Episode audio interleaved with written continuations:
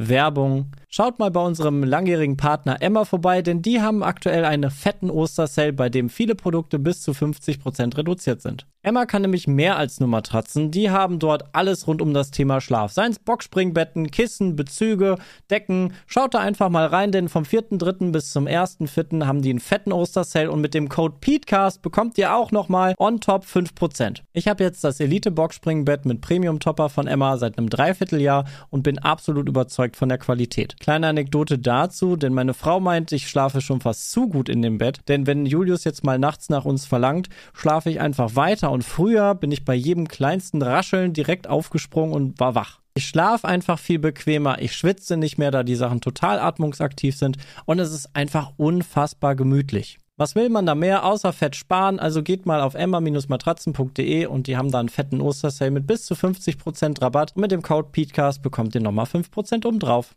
Wie der Fels in der Brandung. Peter heißt Podcast. Ladies and Gentlemen, hallo und herzlich willkommen zu einer neuen Ausgabe des Peter heißt Podcast Nummer 23. Ja, äh, ich habe wieder mal meine üblichen Verdächtigen mit dabei, ähm, den Andi und den Mikkel. Hallo. Und äh, wir haben heute wieder einen Gast, und zwar den lieben Marco Risch, den Regisseur, den Nerdkultur. Grüß dich, Marco. Grüß dich, grüß dich. Ich, ich habe jetzt gerade erst gemerkt, was für eine geile Radiostimme du eigentlich hast. Wenn ich das mal so sagen darf. Heimlich der leider, gerne. leider Gottes, leider Gottes hast du auch das Radiogesicht dafür. Aber die Stimme ist Oh, da liegt er ja schon gut vor hier. äh, Marco, wa warum, warum haben wir dich eigentlich eingeladen? Stell dich mal vor, einfach mal. Und danach sage ich das Ähm. Thema vom Podcast. Ich behaupte, es hat unmittelbar damit zu tun, dass ich so einen kleinen YouTube-Kanal betreibe, der seit jetzt ziemlich genau einem Jahr.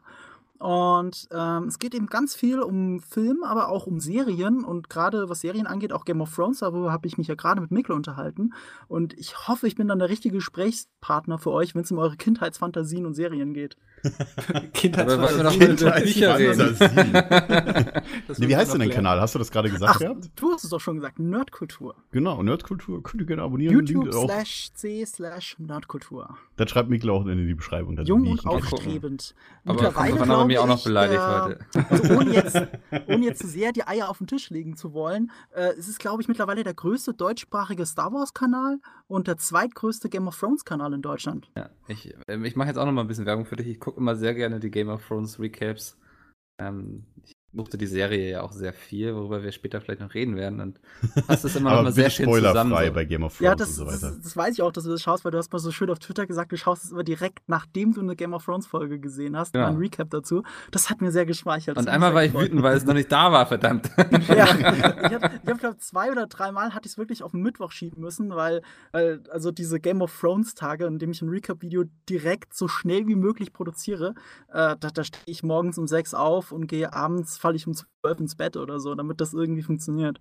Ja. Ja. Und das konnte ich dann halt nicht immer äh, einhalten und habe es dann auf Dienstag gemacht. Wobei ich eh damit viel schneller bin als die meisten Amerikaner sogar, weil die schauen das natürlich Sonntagabends nach amerikanischer Zeit, Ostküstenzeit.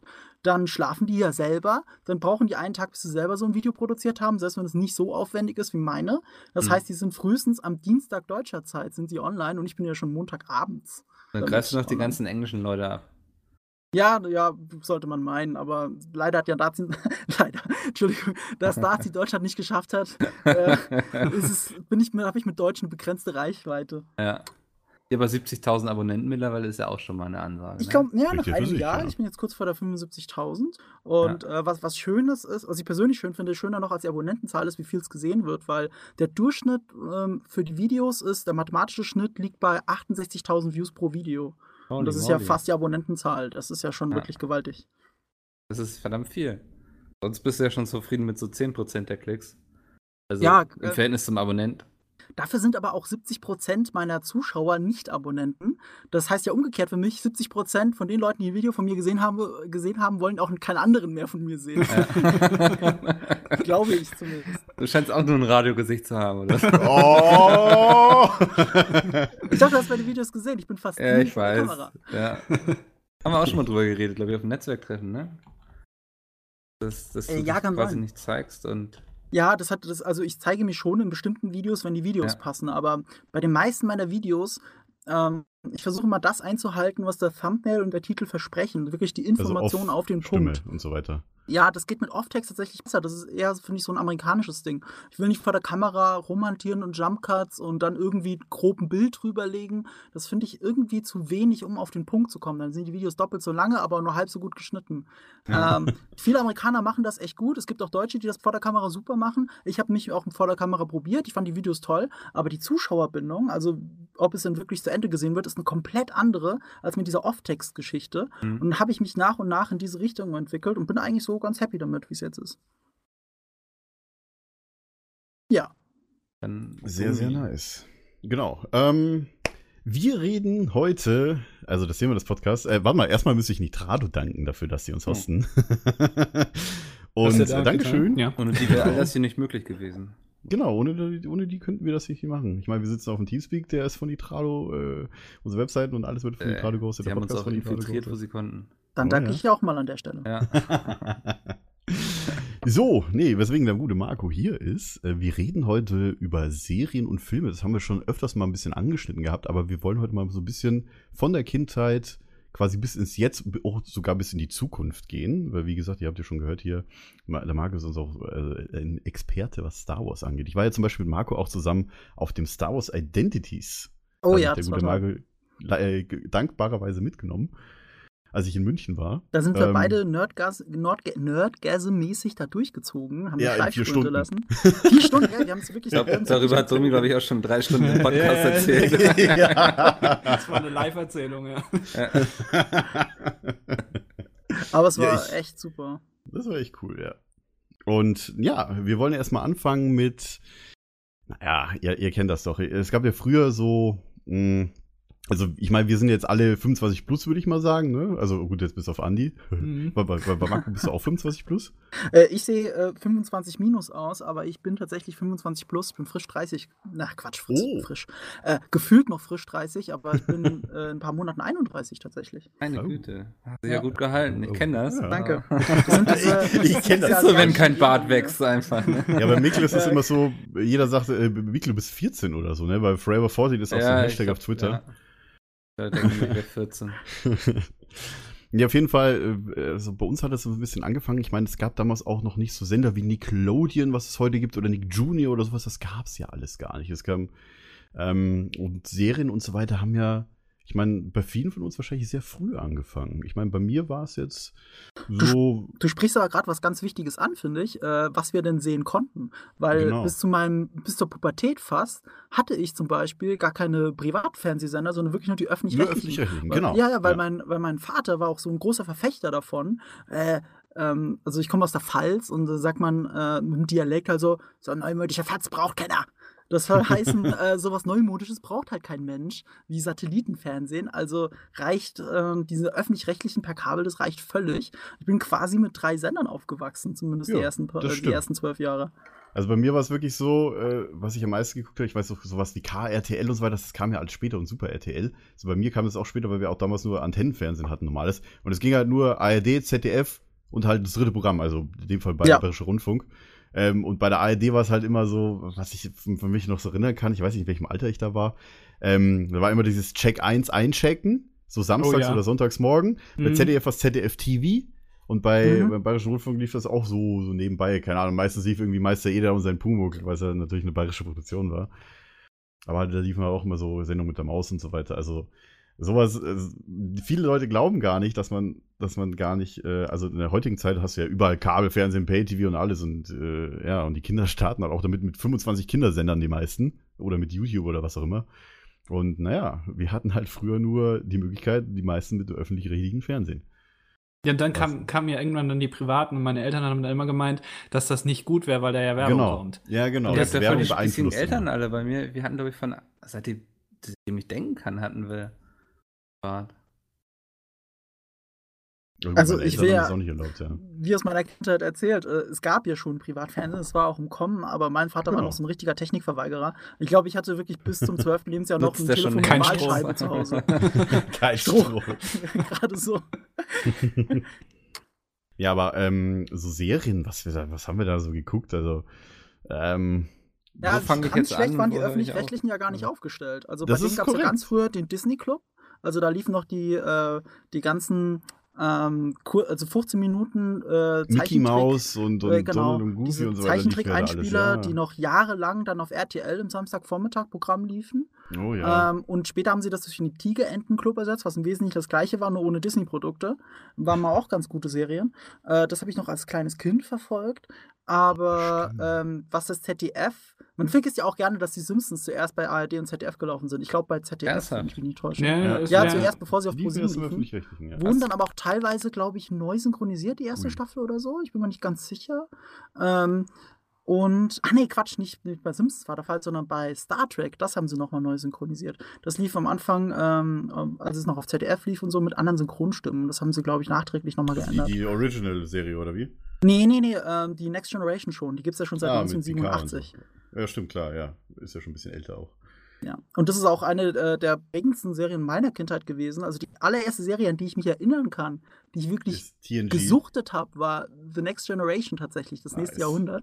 äh, weil das lief mit schöner Regelmäßigkeit ähm, 16 Uhr nachmittags oder so auf ARD oder Oh, Okay, da ist die Aufnahme Jetzt kurz gestoppt, weil ich den TS nahtloser gerade Übergang. kein habe. Problem. Du musst mitten im Wort weiterreden. äh, ich versuche den Satz nochmal, aber wie war das? Äh, ja, da habe ich noch als kleiner Junge mit, mit ähm, habe ich noch als kleiner Junge, also noch Kindergartenkind, habe ich wirklich mit Regelmäßigkeit äh, nachmittags ZDF eingeschaltet, 16 Uhr, ich glaube zumindest, dass es ZDF war, und da lief immer das nächste Jahrhundert. Und das ist halt Mhm. eben echt die erste Serie, an die ich mich erinnere, dass ich sie mit Regelmäßigkeit eingeschaltet habe, weil ich die Uhrzeit einfach wusste. Ich wusste, wann es läuft und das, ich durfte auch nur so und so viel äh, Fernsehen schauen am Tag natürlich. Dann hat man sich das eingeteilt und hat eben das nächste Jahrhundert geschaut. Damit bin ich aufgewachsen. Ah, Andi, wie war das bei dir?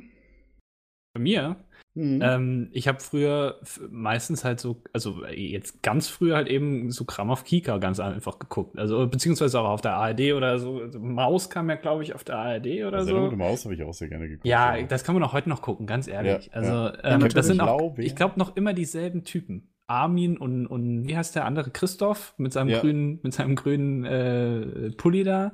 Ähm, Oh, ja. Das sind immer noch die gleichen und das ist immer noch genauso gut eigentlich. also ich glaube, den ganz alten hast du wahrscheinlich schon verpasst, kann das sein? Also Ja, der, der mit. Sendung mit der Maus angefangen hat. Wahrscheinlich. Ich komme ja. jetzt gerade nicht auf den Namen, peinlicherweise, aber ähm, da gab es noch. Eigentlich Peinlicherweise. Naja, also, Ja. du hast ja als Kind viel gesehen. Du hast Die Hardcore-Fans werden dich äh, mit. Hardcore-Maus. Ich google gerade mal. Also ich, für mich ist das alles Armin und Maywald. Christoph, genau. Armin Maywald, und der war genau. auch Christoph immer, das Biemann. ist auch so ein Typ, der auch immer alt ist. Genauso ah, oder wie, waren das die zwei ersten? Entschuldigung, waren das die zwei ersten und der dritte kam erst dazu noch, der mit der Brille? Ach, Nee, äh, die haben alle drei Brille. da. Äh, äh, Ralf Kaspers, ja, der kam Ja, erst später. genau. Ja. Ach, stimmt, genau, das war der kam erst ein bisschen ne? später. Und Wolfgang, Wolfgang Völz und so weiter, die halt immer die, die Captain Blaubeer und so weiter gesprochen haben. Mhm. Wolfgang Völz ist ja sehr berühmter Synchronsprecher auch noch gewesen später Ja, oder ja. da in der Zeit. Ich weiß nicht, lebt der noch?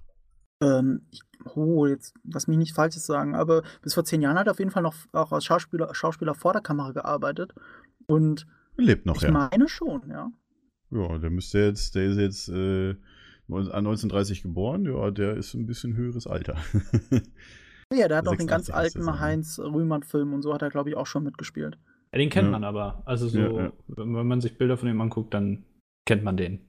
Auch als Schauspieler. Mhm. Nee, aber das ist so für mich, also auch gerade hier Armin und Christoph, die waren für mich auch schon immer alt, so ein bisschen wie Mutter Teresa. Das, Das ist irgendwie stimmt. immer. Aber auch aus, auch aus den Mausfolgen aus den, aus den 80ern noch oder aus den Ja, genau. 90ern so. Die da waren die irgendwie auch so- schon alt gewesen, ja, genau, tatsächlich, ja. so. Da hast du vollkommen recht. Ja. Äh, das das habe ich geguckt und dann halt irgendwann, als ähm, Super RTL dann kam, äh, dann natürlich solche Sachen wie SpongeBob und äh, den ganzen anderen Kram. Das, SpongeBob kam erst 2005, ja. Nein, das gab schon viel früher. Das, gab schon in den gab's 90ern. früher, Ja. Na, in den 90ern würde ich jetzt definitiv Nee, das verneinen. nee. würde ich auch nicht Doch, sagen, Moment, aber, mal. Moment mal. aber Also, Erst mal du bist nachgucken, gerade in George kam. W. Bush, der hat mal gesagt, dass Raupe Nimmersatt sein Lieblingskinderbuch ist. Das ist aber rausgekommen, da hat er gerade das College angefangen oder so. Das ist schon sehr verdächtig. Moment, es Es 1998. gibt Ja, das mich Verschwörungstheorie, dass er gar nicht lesen könne oder nur schlecht lesen kann. 2002 auf Super RTL. Ja, aber 99 äh, in den USA und das stand nämlich immer, glaube ich, im, im Abspann drin. 1999 Copyright irgendwas. Vielleicht habe ich es Ah, da. Du hast natürlich amerikanische Ich Version schon gestreamt, immer- kein Internet hatte. Ja, echt mal genau. Da war schon geiles Internet hattest, So die ja. Dub-Version. Ja, dann halt das, also dann später Drei. Jahre später, Alter. Ja, aber wir müssen ja immer ein paar Jahre runterrechnen, ne? Also Andi ist ja ein bisschen jünger. Ja, ja, klar, der ist ja drei Jahre jünger als ich. Und Mikkel. Ja, aber- trotzdem. Ähm, ist 2002, wie alt warst du da? Vor 14 Jahren? Ja, also Ja. rechnest quasi nach Mickels, vor Mickels Geburt ist das vor 14 Jahren. Herr Mickel war da, war da noch flüssig, ja. Da war Plan. ah, den Witz musst du mir verzeihen, das ist halt, ne? Ja. ja, Ja, aber aber ähm, SpongeBob, Den ganzen Kram, ich habe wirklich, also früher, so Kinderserien habe ich echt viele geguckt, muss ich schon sagen.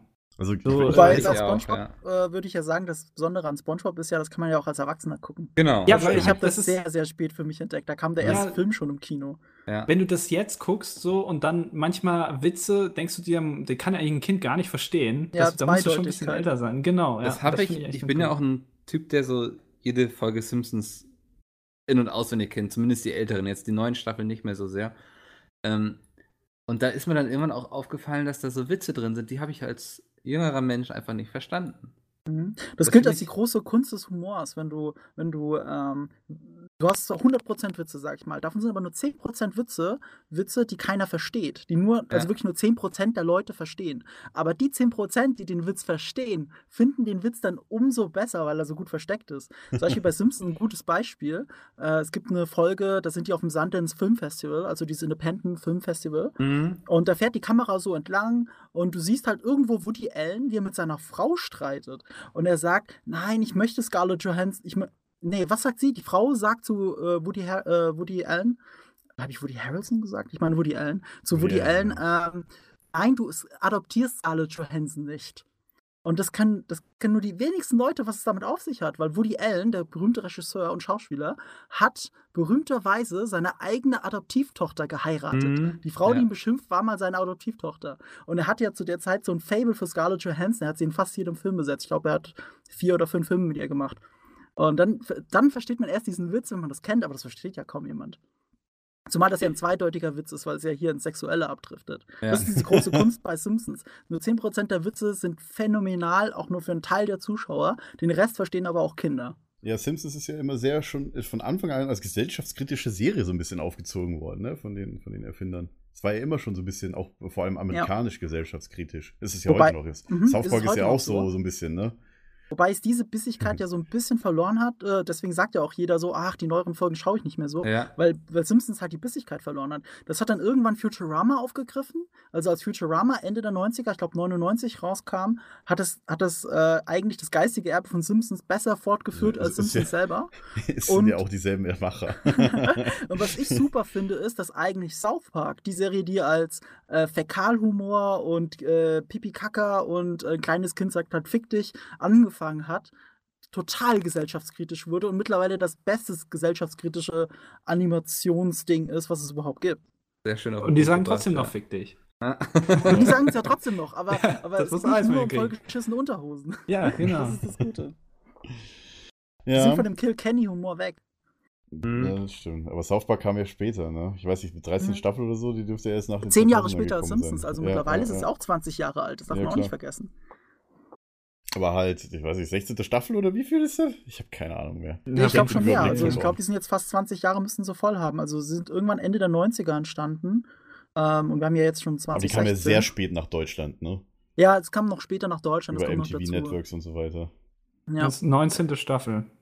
19 ist es gerade. Ja, siehst du, Mhm. fast Und 20 welcher hat Jahre. Peter PewDiePie synchronisiert? Das war in der 16. oder in der 18. Ich weiß es nicht mehr.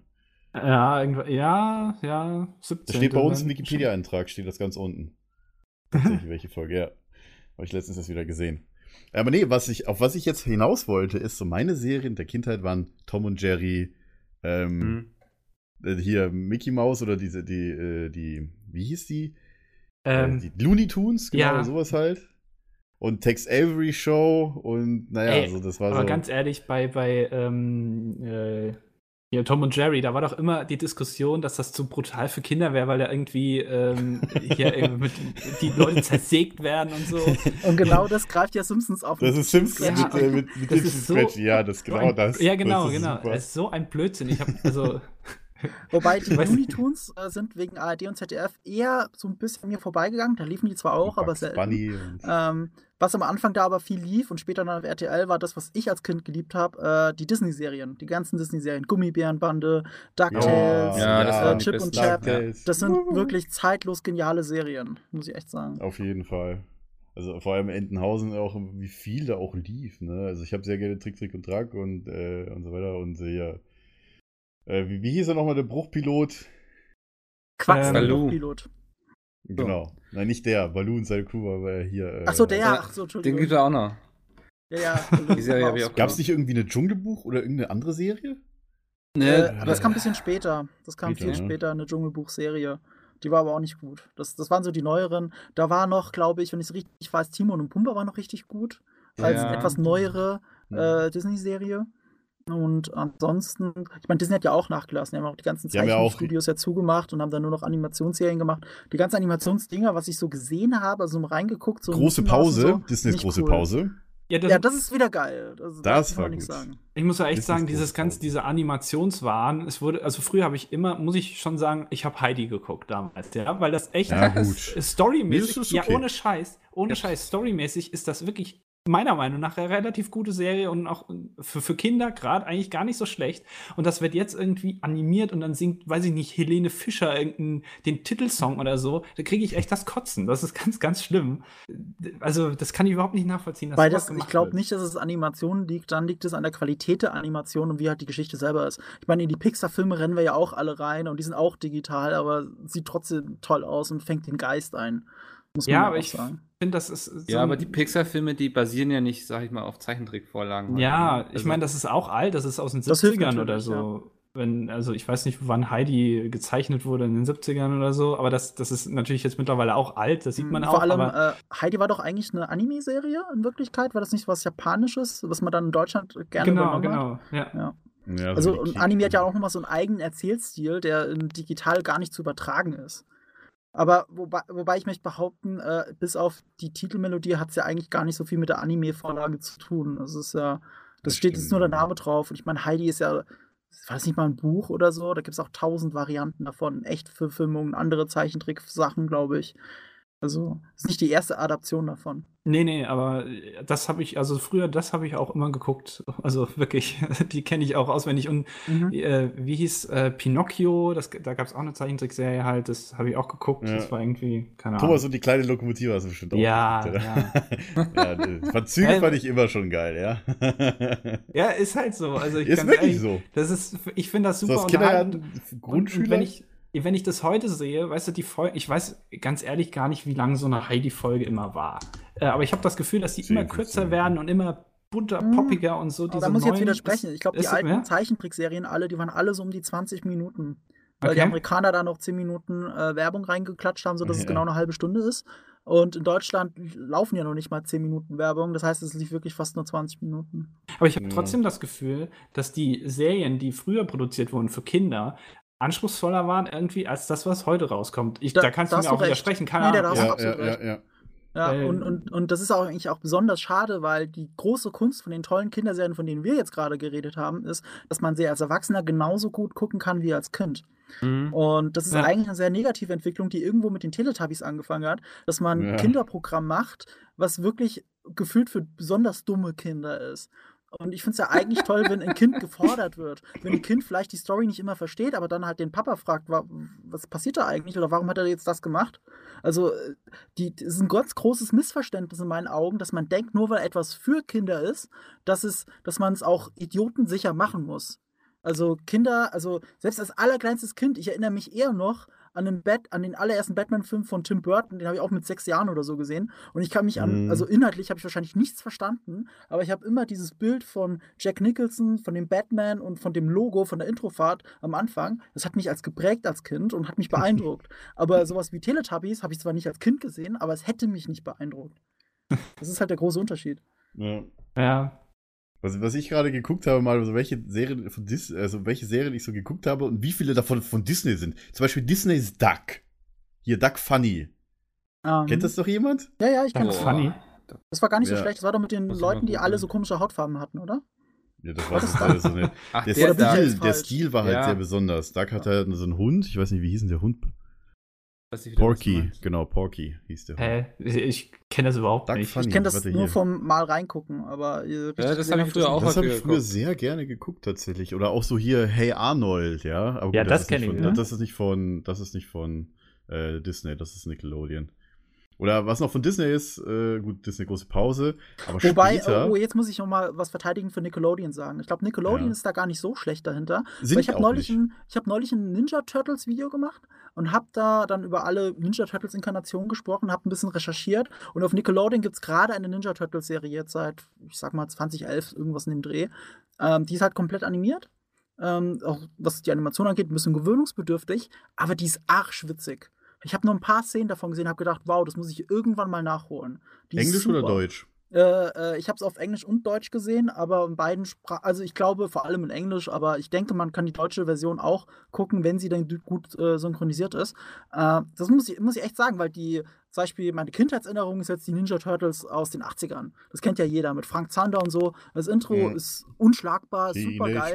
Aber ich glaube, ganz ehrlich gesagt, das kann man heute mit, auch mit ein bisschen Abstand nicht mehr so gut gucken. Aber das aktuelle Ninja Turtles von Nickelodeon, das ist super produziert. Das ist gut, das muss ich, muss ich mir Also auch für. Erwachsene wirklich gut. Okay. Ja, Um mal, und- ja, Ja, Zaun genau, zu das war so. brechen für Nickelodeon. Was, so hier, äh, was gab, was Nickelodeon kam später, ja. Also sowas wie, wie, wie Kim Possible und Disneys Filmor, das kam ja auch später. Das ist ja auch alles Disney. Das kam ja auch erst. Was kam das? Mhm. 2002. Ach du Schande. Das ist schon wieder so, da ist es schon Ja, langsam wieder ja. vorbeigegangen. Ich war ja alt genug, es reicht. Ja, das stimmt. ich meine, so frühe Serien, die wahrscheinlich auch noch in den 90ern liefen, dürften da auf jeden Fall auch Pokémon gewesen sein. Und äh, gut, da, sind, das, da ist man ja auch so ein bisschen aufgewachsen, weil, naja, man hat es ja quasi auf den Grundschulpausen auf uns pausenlos Mhm. gespielt und darüber geredet und so weiter. Ich weiß nicht, ob das jetzt noch so deine Grundschulzeit war, Marco. Äh, ähm, ich glaube schon mehr, tatsächlich ne? schon nicht mal Grundschule. Ja, Äh, das ist noch ein bisschen, also Pokémon ist tatsächlich relativ viel an mir vorbeigegangen, weil wir einfach noch nur die öffentlich-rechtlichen Sender hatten und es lief ja auf RTL 2. ah, ja stimmt, genau. Deswegen ist das hauptsächlich ja tatsächlich an mir vorbeigegangen, wo ich mega Bock drauf hatte. Ähm, aber im Nachhinein würde ich sagen, ich glaube, ich habe nicht so viel verpasst. So toll ist das nicht. Ich weiß nur, dass ich mich früher immer mit äh, Nachbarn oder, oder Freunden einfach zum 14 Uhr jeden Tag verabredet habe, ey yo, wir gucken wieder Serien. Da sind wir irgendwie zu fünf Mhm. vom Fernsehen gehockt, haben bis, bis zwei Stunden, drei Stunden äh, sämtliche Serien durchgeguckt, die halt immer nachmittags liefen. Nach der Schule. Ja. das war immer cool. Also einer, äh, man konnte immer schön private gucken. Und ja, und halt zusammen irgendwie. Äh, Damals ja, hat man sich noch zum Fernsehen gucken verabredet. Ja, Ach so, was, was man heute, Ja, glaube ich, nicht mehr hat- macht. Heute könnte Ja. man alles streamen. Ich frage mich Ja. auch, wie das, wie das damals alles hätte gehen sollen. Also Serien habe ich grundsätzlich live geschaut, aber äh, ich habe teilweise auch Sachen auf Videokassette aufgenommen. Ich habe viel auf Videokassette aufgenommen, aber Oh, hauptsächlich ja. Filme. Und habe dann die gleichen Sachen immer und immer wieder geschaut, bis äh, das Update kam. Also zum Beispiel kam jede Woche damals ein Bond-Film. Also habe ich mir den Bond-Film aufgenommen, habe den eine Woche lang so oft durchgenudelt, wie es ging und habe dann den nächsten aufgenommen und den auch wieder eine Woche lang geschaut. What? Auf derselben Kassette dann, oder? Ja, das wie? wollte ich jetzt auch gerade fragen. Also, nee, da hat die nächste Kassette. Ich habe ich hab halt die Okay. Kassette schon ein bisschen abgewechselt. Äh, wenn, wenn ein Bond-Film Glück hatte, blieb er halt ein paar Wochen drauf, bis, äh, bis ich die Kassette wieder überspielen musste. Aber das waren noch Zeiten. Und da frage ich mich, wie das heute gehen soll. Es gibt doch heute Ja. keinen Grund mehr, etwas mehrmals zu schauen. Ja, weil, ja gut, was heißt Grund, mehrmals zu schauen? Also von den, Also den alten Filmen viel mehrmals. definitiv. Das hat ja auch mit Auswahl zu tun. Also mittlerweile, also vielleicht liegt das auch in meinem Alter, aber äh, ich versuche schon Filme mit einem gewissen zeitlichen Abstand zu gucken und gucke jetzt nicht zweimal hintereinander den gleichen Film. Ja, klar. Dafür ist die aber Auswahl also, zu groß. wenn jetzt zum Beispiel ein alter Bond-Film oder so läuft, dann gucke ich immer wieder gern, weißt du? Auch Ja, ja, aber immer 20 wieder heißt wie oft? Ich meine, alle zwei Jahre vielleicht, dass du den einen Film immer wieder schaust. Ja, das ist halt je nachdem, wann er kommt. Ne? Mittlerweile aber mal, schaue ich als, fast ja, überhaupt keinen aber Fernsehen guck mal, mehr. ich als ja Fernsehen sowieso nicht. Ich meine, dafür habe ich ja die Bondbox. Aber aber äh, damals, ich meine, ich habe ich habe halt eine Videokassette gehabt, wo jetzt äh, keine Ahnung James Bond Feuerball drauf war. Ich wusste, in, irgendwann muss die Kassette wieder überspielen mit neuen coolen Sachen. Also in spätestens vier Wochen habe ich die nicht mehr. Also habe ich den so oft geguckt in der Zeit, wie es ging und habe dann die Kassette irgendwann überspielt. Mikkel, wie sah das Ganze denn bei dir so aus? Im Norden? Es geht weit zurück. also so tatsächlich so die erste Serie, an die ich mich richtig erinnern kann, ist Alf. Oh ja, stimmt. Ja, also Den, ah, das liebe ich immer noch. Ich habe ja auch irgendwo Full House. DVD rumstehen. Vor Full House fällt mir gerade ein. Allein wie er immer die Pizza weggesnackt hat. Ähm, und dann sowas so wie hier mit die Dinos mit nicht die Mama und sowas, ne? Ja, ja. Ja. Das war auch Disney, ne? Ah, Ja, stimmt. Jim Henson und gewesen Disney. sein. Hier Full Ähm, House. Fantastisch. Boah, Full House fällt mir gerade noch ein. Ähm, eine schrecklich nette Familie. Ähm, Mhm. Hier, wo war das mit dem Steve Urkel und so weiter? Äh, alle unter einem Dach. Genau, äh, das. Dann hier äh, Will Smith, sein, äh, sein äh, Prince von Bel Air. Mhm. Boah, die schönen 80er-Jahre-Serien, ey. Boah, Ja, das- das wobei, gerade da ist schon viel ein. 90er dabei, von dem was du jetzt Ja, gesagt hast. stimmt. Also Ende, Mach dich nicht jünger, als du bist. Äh, älter. nee, die, die liefen ja da auch noch. Also Alf, also Alf ist sehr gut gewesen, ja. Ja, Alf blieb mir aber vor allem als Hörspiel in Erinnerung, weil das noch so eine Phase war, äh, wo man Serien einfach eins zu eins als, äh, auf Kassette, also Ton, verkauft hat. Also dann, dann habe ich viel Alf gehört, tatsächlich, also mehr gehört als gesehen. Und das war eigentlich kackdreist von den Herstellern, weil ich meine, einfach eine TV-Folge eins zu eins auf eine Kassette bannen, äh, wo du die Hälfte wirklich nur vorstellen kannst, ist es ja kein Hörspiel, da war keine Erzählerstimme, die dir erzählt hat, was gerade passiert. So, du konntest es gerade so Mit zusammenreimen. eingespielten Lachern auf der Kassette. Ja, mit ja, auch mit den eingespielten Lachern natürlich. Weil man muss klar. bei amerikanischen Sitcoms immer verteidigend dazu sagen, die meisten wurden ja wirklich auf Publikum aufgenommen. Und die Einspieler hast du ja nur in der deutschen Synchronfassung, weil äh, die können ja nicht den Originalton nehmen. Ja gut, die können aber auch quasi vom äh, den Synchron-Ding-Fassung mal vom Publikum spielen lassen. Aber das ist wahrscheinlich mega aufwendig. Ja, wahrscheinlich geht das gar nicht so. Ja, das, das ist auch tatsächlich. Und Das wir Deutschen sind ja, haben ja eher einen Stock im Entschuldigung, wir Deutschen haben ja eher einen Stock im Arsch und lachen nicht so wie die Amerikaner. Ja, Ich glaube, es hilft ja auch, wenn du sowas live siehst. Also wenn du wirklich, so wie bei einem Theater, wenn du da wirklich live sitzt und jemand spielt es dir vor, dann findest du es vielleicht witziger, als wenn du äh, es auf einer Leinwand siehst. Weil du hast ja nicht aber nur die. Kameraperspektive, sondern quasi die, die komplette Genau. 3D-Ansicht von dem, von dem ganzen Set da. Ich muss aber das tatsächlich sagen, dass solche eingespielten Lacher für mich immer so ein Downer sind. Ich finde das es immer total nervig. Mhm, Muss ich ja, das stimmt schon. sagen. Aber wie gesagt, in der, in der, in der englischen Originalfassung sind es ja eher englische Lacher, also Originallacher. Es gibt Mhm. Ausnahmen. Also Englische zum, Lachen. äh, englische Lacher. das erkennt man. Äh, Das ist Englisch. lachen ja auch anders. schön. Aber es gibt auch Ausnahmen. Ich, zum Beispiel, ich würde behaupten, dass How I Met Your Mother nicht vor Publikum aufgenommen wird. Oder wenn, dann können die die meisten Gags gar nicht kapieren, weil da so viel Zeitsprünge dabei sind und so. Ja. Also Ja, da, da stimmt, müssen sie es ja. irgendwie kaschieren. Aber so die meisten großen Sitcoms werden immer noch vor Publikum aufgenommen. Also damals noch Two and a Half. Men war immer vor Publikum. TBBT Äh, heute? Genau, genau. The Big Bang Theory auch. Hier wird noch vor Publikum. Scrubs wurde zum Glück nie vor Publikum aufgenommen. Da war ja, auch bist kein auch Lacher eine dabei. Single ist ja auch keine klassische Sitcom, ja, sondern Ja, man nennt es ja auch Single Camera Sitcom. Also es Genau. ist eigentlich eine Sitcom, aber es ist gefilmt wie eine normale Serie oder Film, also auch ohne Publikum. Ich muss auch sagen, Scrubs ist ja allein, ach, wie die Serie aufgebaut ist und auch wegen den Charakteren meine absolute Lieblingsserie. Äh, ich würde auch behaupten, das ist eine der Jahren. besten Comedy-Serien, die es jemals gab. Also geht Ja. wenig drüber. Das stimmt. Außer die letzte Staffel, in Anführungszeichen, die überhaupt nicht mehr zu Scrubs gehört. Die neue. Äh, ja, also die quasi letzte Staffel. Also für mich ist jetzt mit der achten aufgehört, die neunte Genau. war ein lauer Aufguss. äh, ja, die heißt ja auch ein bisschen anders. Ich meine, die nennen es doch. ist Med äh, School, ja. Ja, Mad School.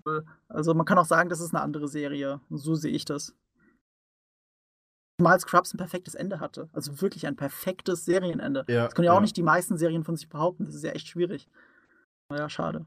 Und auch wenn man danach so die, also die bei Scrubs äh, die Extras durchguckt, was dann passiert, wenn die letzte Klappe gefallen ist, was dann passiert, was dann die Leute so back, back, äh, back wie Stage. heißt das? Backstage, also ja, Backstage würde ich jetzt nicht Behind sagen. the scenes. Behind the behind- scenes. Was die Leute dann Genau. behind the scenes sich in die Armen fallen, Mhm. äh, weinen und so weiter. Das ist schon ein sehr schönes Gefühl, wie wenn du, als wenn du mittendrin dabei gewesen wärst, weil die letzte Szene bei Scrubs Mhm. ist ja halt sehr, sehr emotional. Für die gehen ja auch acht Jahre ihres Lebens dann, sind erstmal, also Ja. ein ganzer Lebensabschnitt ist beendet. Äh, Ja. Das ist ja sehr emotional. Und ich kenne das selber vom Set, da ist das halt so. Ich meine, ich habe auch schon 30 Tage am Set gearbeitet und, und da sind trotzdem die Leute sehr emotional am Ende. Und das sind halt nur fucking 30 Tage für ein Produkt, das auch noch scheiße ist. Aber also ein welches beschissene Produkt das war? Oh, das war richtig. Das ist eine dunkle Vergangenheit. Ich sag nur so viel, es war ein ZDF-Fernsehfilm mit Veronika Ferres und der war wirklich mies. Okay. Okay. Also, ich hoffe, das hört jetzt niemand von.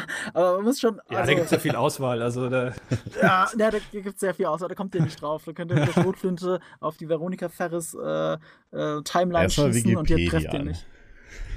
Ste- Steht das nicht bei IMDB theoretisch irgendwo? Ja, natürlich, aber der hat ja so viele Sachen gemacht, da kommst du jetzt nicht drauf. Ah, War ein schade. ZDF-Fernsehfilm, so viel sage ich noch, und der war richtig mies. Aber die Arbeit am Set hat durchaus Spaß gemacht, hat mir aber auch gezeigt, das Set ist nicht so meins. Ich bin eher der Post-Production-Typ. Was hast du damals am Set gemacht? Äh, ich war Aufnahmeleitung am Anfang noch, also nur, ne, nur Praktikant natürlich, also nicht die Aufnahmeleitung. Die Aufnahmeleitung von dem Film war tatsächlich eine Oscar-Gewinnerin. Oh, ich sch- schränke das alles ein bisschen Ja. ein. ja. Bitte. Aber äh, ich habe viel gelernt und ich war damals noch im Studium und habe dann mitten im, im, im Dreh habe ich gewechselt, weil die Regisseurin mich so mochte und habe hab dann Video Operator gemacht. Video Operator ist die Person, die neben der Script Continuity neben der Regisseurin sitzt. Also Script Continuity ist die Frau, die sich aufschreibt, was im Film alles passiert und Fotos macht und genau Mhm. guckt, so dass keine Anschlussfehler passieren. Also, dass dann in Ah. einer Szene nicht die Tür auf ist, in der nächsten, weil der, der Film achronologisch gedreht wird, die, die, die Tür auf einmal zu ist oder dass die Klamotten anders sind, was auch immer. Und das Witzige ist, Scri- Script Continuity machen immer nur Frauen. Weil es die einzigen Menschen sind, und das ist jetzt äh, positiv rassistisch, äh, sexistisch, äh, die multitaskingfähig sind. Die sind so multitaskingfähig. Ich saß neben ihr, habe gedacht, das könnte ich nie. Du könntest mir Ja. eine Pistole an den Kopf halten, ich könnte nie so arbeiten wie sie. Also unglaublich. Äh, die, die merkt das halt, wenn, wenn auch ein Wort falsch ist oder was auch immer. Okay. Und ich war der Video Krass. Operator, ich war dafür zuständig, dass der Regisseurin ein Bild hat, das sie sieht, was in der Kamera läuft. Und habe nebenbei noch eine Aufnahme vom Film gemacht, eine Digitalaufnahme. Äh, wir haben auch Film gedreht, also richtigen Film, Analogfilm, nicht, äh, Wie viel nicht Millimeter? digital. Ähm, ich glaube 16, dieses Standard-Fernsehformat noch, also Ah, kein okay. Filmformat. Hm. Und äh, ja, und habe das Bild dann der Script Continuity ähm, zur Verfügung gestellt. Was halt an für sich ein sehr cooler Job als Praktikant war, weil du halt hast halt direkt neben einer renommierten Regisseurin gesessen und mit ihr gearbeitet. Und die meisten am Set sind ja eher ein paar Meter, Meter weg von ihr. Gerade bei der Regisseurin war das sogar sehr, sehr streng mit der Hierarchie am Set und wer wo ist Okay. und wie nah an Jetzt ihr. es noch weiter ein. Und da war das echt cool. Ja, ich grenze das ein bisschen ein, aber er kommt eh nicht drauf. Okay. Jetzt Mal gucken, was wir dann in den. Kommentaren stehen haben. Ja, da freue ich mich schon drauf. Ach ja. Ah, das würde ich auch mal gerne machen, so an einem Set irgendwie mal zu Das gucken. ist eine ich interessante interessant. Erfahrung, aber eine sehr anstrengende Erfahrung. Also muss echt, ich meine, ich habe jetzt 30 Tage gesagt, aber ich glaube, es waren 30 Drehtage, so bis 35 Drehtage. Das heißt etwas mehr als anderthalb Monate, wenn du die Wochenenden noch so ein bisschen mit reinnimmst. Wobei, man hatte immer nur einen Tag frei, vielleicht mal den Sonntag. Und ich habe sehr wenig geschlafen in der Zeit. Gerade in der Aufnahmeleitungszeit musst du noch früher am Set sein als jeder andere. Ich Und gehst auch als letztes. Und das ist wirklich, also, es war eine sehr anstrengende Zeit. Gerade Aufnahmeleitung war ist, glaube ich, mega aufwendig, weil Ja. du musst ja wirklich den Überblick über alles haben, theoretisch. Ja. Also das Ja, sind auch da- die, die dann am Morgen um immer die... Set-Organisation auch. Genau, Mhm. ja, genau. Ja. Ja, das ist anstrengend und ähm, ähm, wenn man das sehr diszipliniert macht, das ist halt eher so ein, ich, ich sag mal, dafür muss man nicht künstlerisch begabt sein dafür, sondern einfach mehr Organisationstalent haben, dann ist das schon eine Sache und ich war ja damals noch äh, Larifari-Student und, und habe mir das mal angeschaut. danach, als ich danach rausgegangen bin aus dieser harten Schule, äh, habe ich dann, wenn ich Aufnahmeleitung gemacht habe bei äh, Pro Filmprojekten von Kommilitonen, äh, dann wurde ich, da wurde ich halt so streng und organisatorisch, dass sie mich die Peitsche genannt haben. Also, da muss man auch sehr viel auf so hinterrücks und so. oder, oder Ich war- direkt vor nein, dir? Nein, die haben mir das ins Gesicht, es war ja, es war ja witzig gemeint. Also das haben die mir auch gesagt, Marco die Peitsche. Weil ich dann wirklich auf die Uhrzeit geschaut habe, weil gerade bei Studentenprojekten hält man sich ja zeitlich an gar nichts. Man denkt, man hat äh, neun Stunden Drehzeit, aber das, man arbeitet, man dreht in Wirklichkeit 16 Stunden. Das ist schon eine unglaubliche Diskrepanz. Und die auf, die, mit die Arbeit von Aufnahmeleitung ist es ja eben auch, zu gucken, dass man es doch in den neun Stunden schafft. Und Ja, dann muss man halt die. Peitsche sein und die Leute aufschrecken und dass sie gefälligst ihre Arbeit, Arbeit machen sollen und dass man guckt, dass jeder das tut, was er tun soll. so nach, nach neun Stunden so, so einer total überwählt. Ey, schlafen kannst du, wenn wir fertig sind. Ja, so Ja, musst alle, alle Leute sind schlecht gelaunt. Man hatte, ich habe aber sehr viele kleine Tricks gelernt, die beim Film immer funktionieren. Zum Beispiel, äh, das hat mir eben die, äh, die Vorvorgesetzte, die Frau, die in einem Oscar-Film beteiligt war und Aufnahmeleitung war, äh, die hat mir gesagt, verteil einfach im Laufe des an, eines anstrengenden Drehtages ein bisschen Schokolade. Das hilft total. Und wirklich nur so eine Tafel Schokolade nehmen, zerbrich die in tausend Stücke, vielleicht noch ein paar mehr und äh, verteil die einfach. Nur so ein Häppchen. Das bisschen Zucker macht die Leute sofort glücklich. Das ist ja das Ding von Schokolade. Es pu- putscht dich hier auf. Es ist ja sowas wie Ecstasy im Kleinen. Und bei einem harten Drehtag ist das wirklich. Legales. Ecstasy, meinst du? Legales Ecstasy. Bisschen Schokolade sorgt ja für eine Euphoriestimmung. Wenn das nicht Stimmt. so wäre, dann hätten wir kein Übergewichtsproblem auf der Welt. Das ist korrekt. Äh, das heißt, wir müssen jetzt bei Pizza mit jeden Tag morgens um 10 Uhr erstmal Schokolade verteilen. Also nichts gegen Pete's Dennis mit und Pete, aber Schokolade. ich bin mir sicher, ein bisschen Schokolade werden die nicht hineinsagen. Hey, ich habe mein, mein Kühlschrank war die letzte Woche voll der Schokolade, ja. Das muss Wieso? Kühlschrank war Micke, zu heiß. Micke kümmert sich jetzt darum. Wir sind schon auf dem Weg im Supermarkt. Also, das ist nicht mehr so viel sage, nicht wundern. Ach nee, wo, wo waren wir stehen geblieben bei den Serien? Ähm, also so die, die alten äh, Sitcoms mit, äh, was weiß ich, was ich vorhin genannt hatte. Ähm, ich meine, vieles davon lief halt auf dem Privaten natürlich, ja. Mhm. Wobei halt so in der Zeit wahrscheinlich, Marco, wo du schon äh, weit aus der Grundschule raus warst. Hast du das Also, also gesehen, oder? etwas später war meine Lieblings-Sitcom, die ich äh, lustigerweise gerade erst noch einen Rerun gemacht habe, weil ich mir die Blu-ray-Box gekauft habe, äh, war Friends. Ähm, weil Oh, Friends hab hatte den großen Vorteil gesehen, ja. gegenüber den anderen Sitcoms, dass es eine durchgehende Handlung hatte. Weitestgehend. Jede Folge funktioniert für sich als Case of the Week, so wie jede Serien, wie so wie bei jeder Serie. Aber Friends hatte den großen Vorteil, dass es eben eine übergreifende Handlung hatte, eine staffelübergreifende Handlung. Und das wollte man dann doch verfolgen. Natürlich ist das im Nachhinein alles ein bisschen soapig, aber zusammen mit der perfekten Besetzung und so war das die erste Sitcom, die ich wirklich lieben gelernt habe, wo ich wirklich auf das Ende hingefiebert habe. War bei und Friends glaub, ist auch- eingespielt Lacher nebenbei? Ähm, in der deutschen Fassung natürlich, aber ich glaube in der englischen Fassung wieder mit Publikum. Aber da möchte Ja, ich ich nicht die meine Hand halt- für ins Feuer legen. Ich meine halt Lacher. Quasi eine Achso, klassische ja, Sitcom. es ist ja eine Sitcom, sich, ja. klar. Ja, Eine richtige okay. Sitcom hat ja auch Lacher. Also es gibt Okay. ja nur Single-Camera-Sitcoms wie Scrubs, die keine Lacher haben. Ja, aber man muss auch dazu sagen, Scrubs ist ja viel an Friends angelehnt. Ich bin ja auch teilweise die Cameo-Auftritte von den Schauspielern drin, so Ja, in, in, dem Stil. Also, Wobei, wobei das schon sehr oberflächlich ist. Also wenn was wirklich an Friends angelehnt ist, dann ist eigentlich How I Met Your Mother das neue Friends Das unserer stimmt, ja. Generation. Das ist in Wirklichkeit eine Mischung zwischen Friends und äh, einer britischen Serie, die heißt Coupling. Das kennt kaum Kenn jemand, aber eigentlich ist How I Met Your Mother 1 zu 1 Coupling, nur eine amerikanisierte Version. Ähm, Coupling hat auch nur sechs Folgen pro Staffel und ich glaube, es gibt nur vier oder fünf oder so. Also oder sechs vielleicht. Ähm, aber auch eine kleine Kultserie. Kann man sich durchaus geben, auch heute noch. Und How Met Your Mother ist einfach daran angelehnt. Und Friends ist ja auch eine einzigartige Gefol Erfolgsgeschichte. Also wenn man drüber nachdenkt, die zehnte und letzte Staffel hat ja jeder der Schauspieler von den sechs hat ja pro Folge eine Million Dollar gekriegt.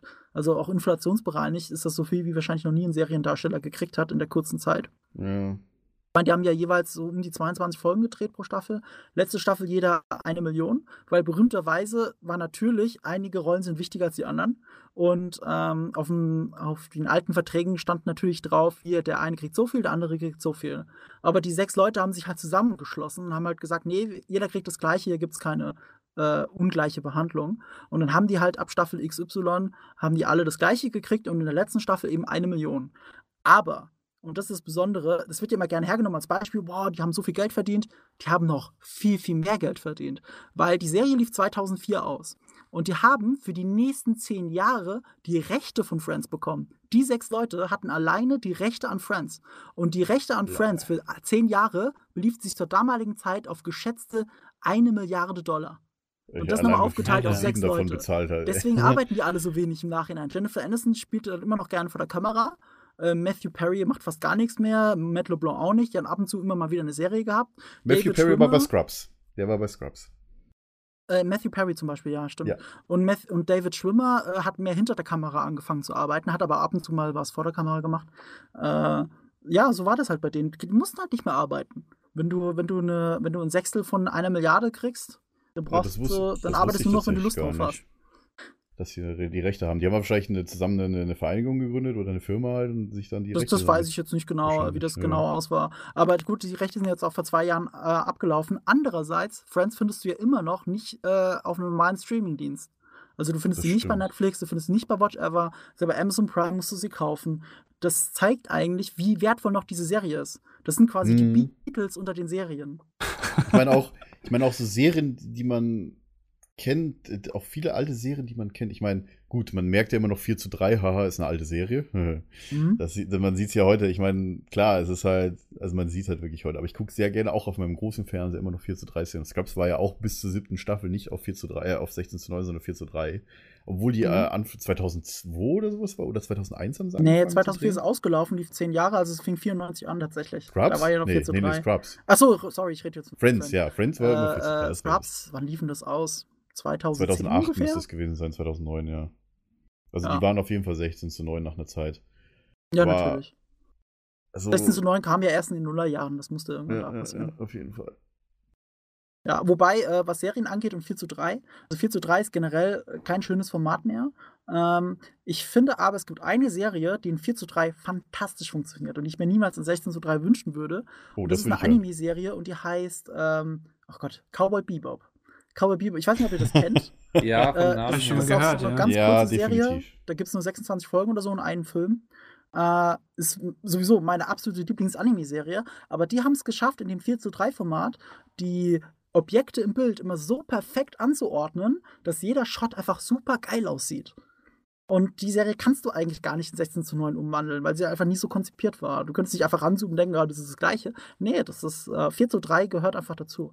Und was Wo war die jetzt denn gestern, produziert eigentlich? In Japan? äh, in Japan, Amerika? natürlich, Okay. ja. Ist eine Anime-Serie. Mhm. Ähm, ähm, absolute Empfehlung. Äh, wenn man Firefly mag, muss man sich mal Cowboy Bebop anschauen.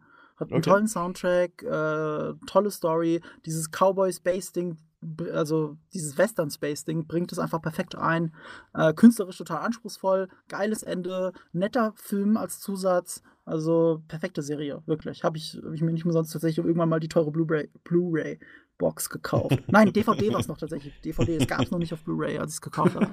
ähm, und äh, was ich jetzt gerade schaue und was auch 4 zu 3 ist, aber was halt zu diesem Oldschool-Ding einfach perfekt passt, ist Star Trek tatsächlich.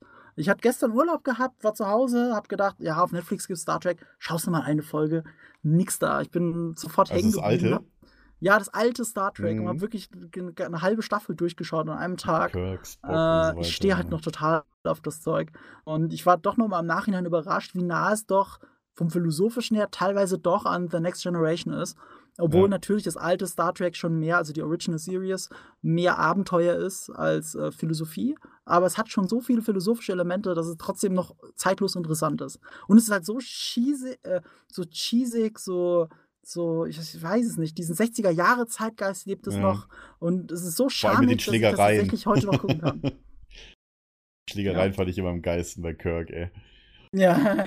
Also Ja, auch so, gab es auch diese, diese, diese Geräusche, diese eingespielten, so wusch, wusch, wie bei, Ja, wie bei, äh, wie bei, Bud Spencer Terrence Hill Filmen so. So ein bisschen, ja. Also Ja, schwach, aber es war vorhanden. Äh, wobei es mich nicht wundern würde, wenn es der deutschen Synchro aus Mehr war, ne? Ja, wahrscheinlich mehr war.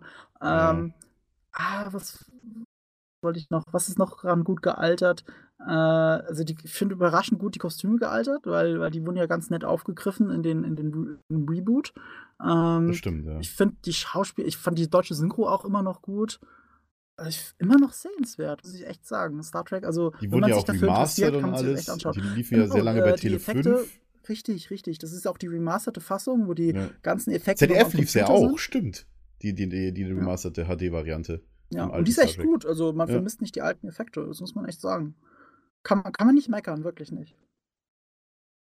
Ach ja, war, war für mich auch immer noch die beste Crew. Also tatsächlich muss ich sagen, also ich, ich würde gar nicht entscheiden können, äh, was bei mir auf Platz 2 wäre, entweder Voyager oder, oder TNG. Ich bin irgendwie so ein Voyager-Fan geworden.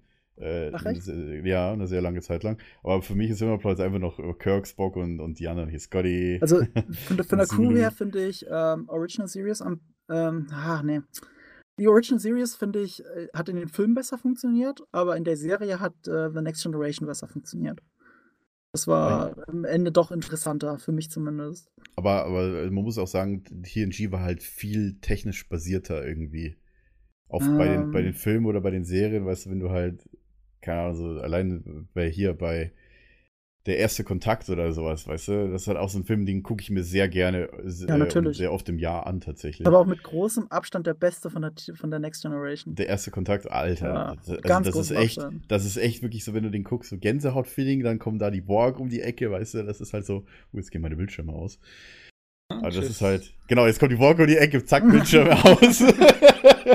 Hat gepasst gerade. also wirklich, Star Trek ist auch definitiv meins. Wie sieht's bei euch beiden aus, Mikkel und Andy, mit Star Trek? Boah, ich Ja. habe also ich habe gar nicht so viel gesehen davon, muss ich ganz ehrlich sagen. Also ich, ich kenne Ja. es natürlich klar und habe auch äh, ein, ein bisschen was davon gesehen, aber ich habe das jetzt nie aktiv verfolgt, um ehrlich zu Ja, sein. so geht's mir auch eigentlich. Also ich Äh, habe immer aber mal gesehen, dann- wenn es lief, aber Aber dann meine Frage dazu: Werdet ihr euch die neue Star Trek-Serie dann anschauen? Die kommt im Januar auf Netflix. Ähm, reizt mich jetzt auch nicht so, ehrlich gesagt. Discovery.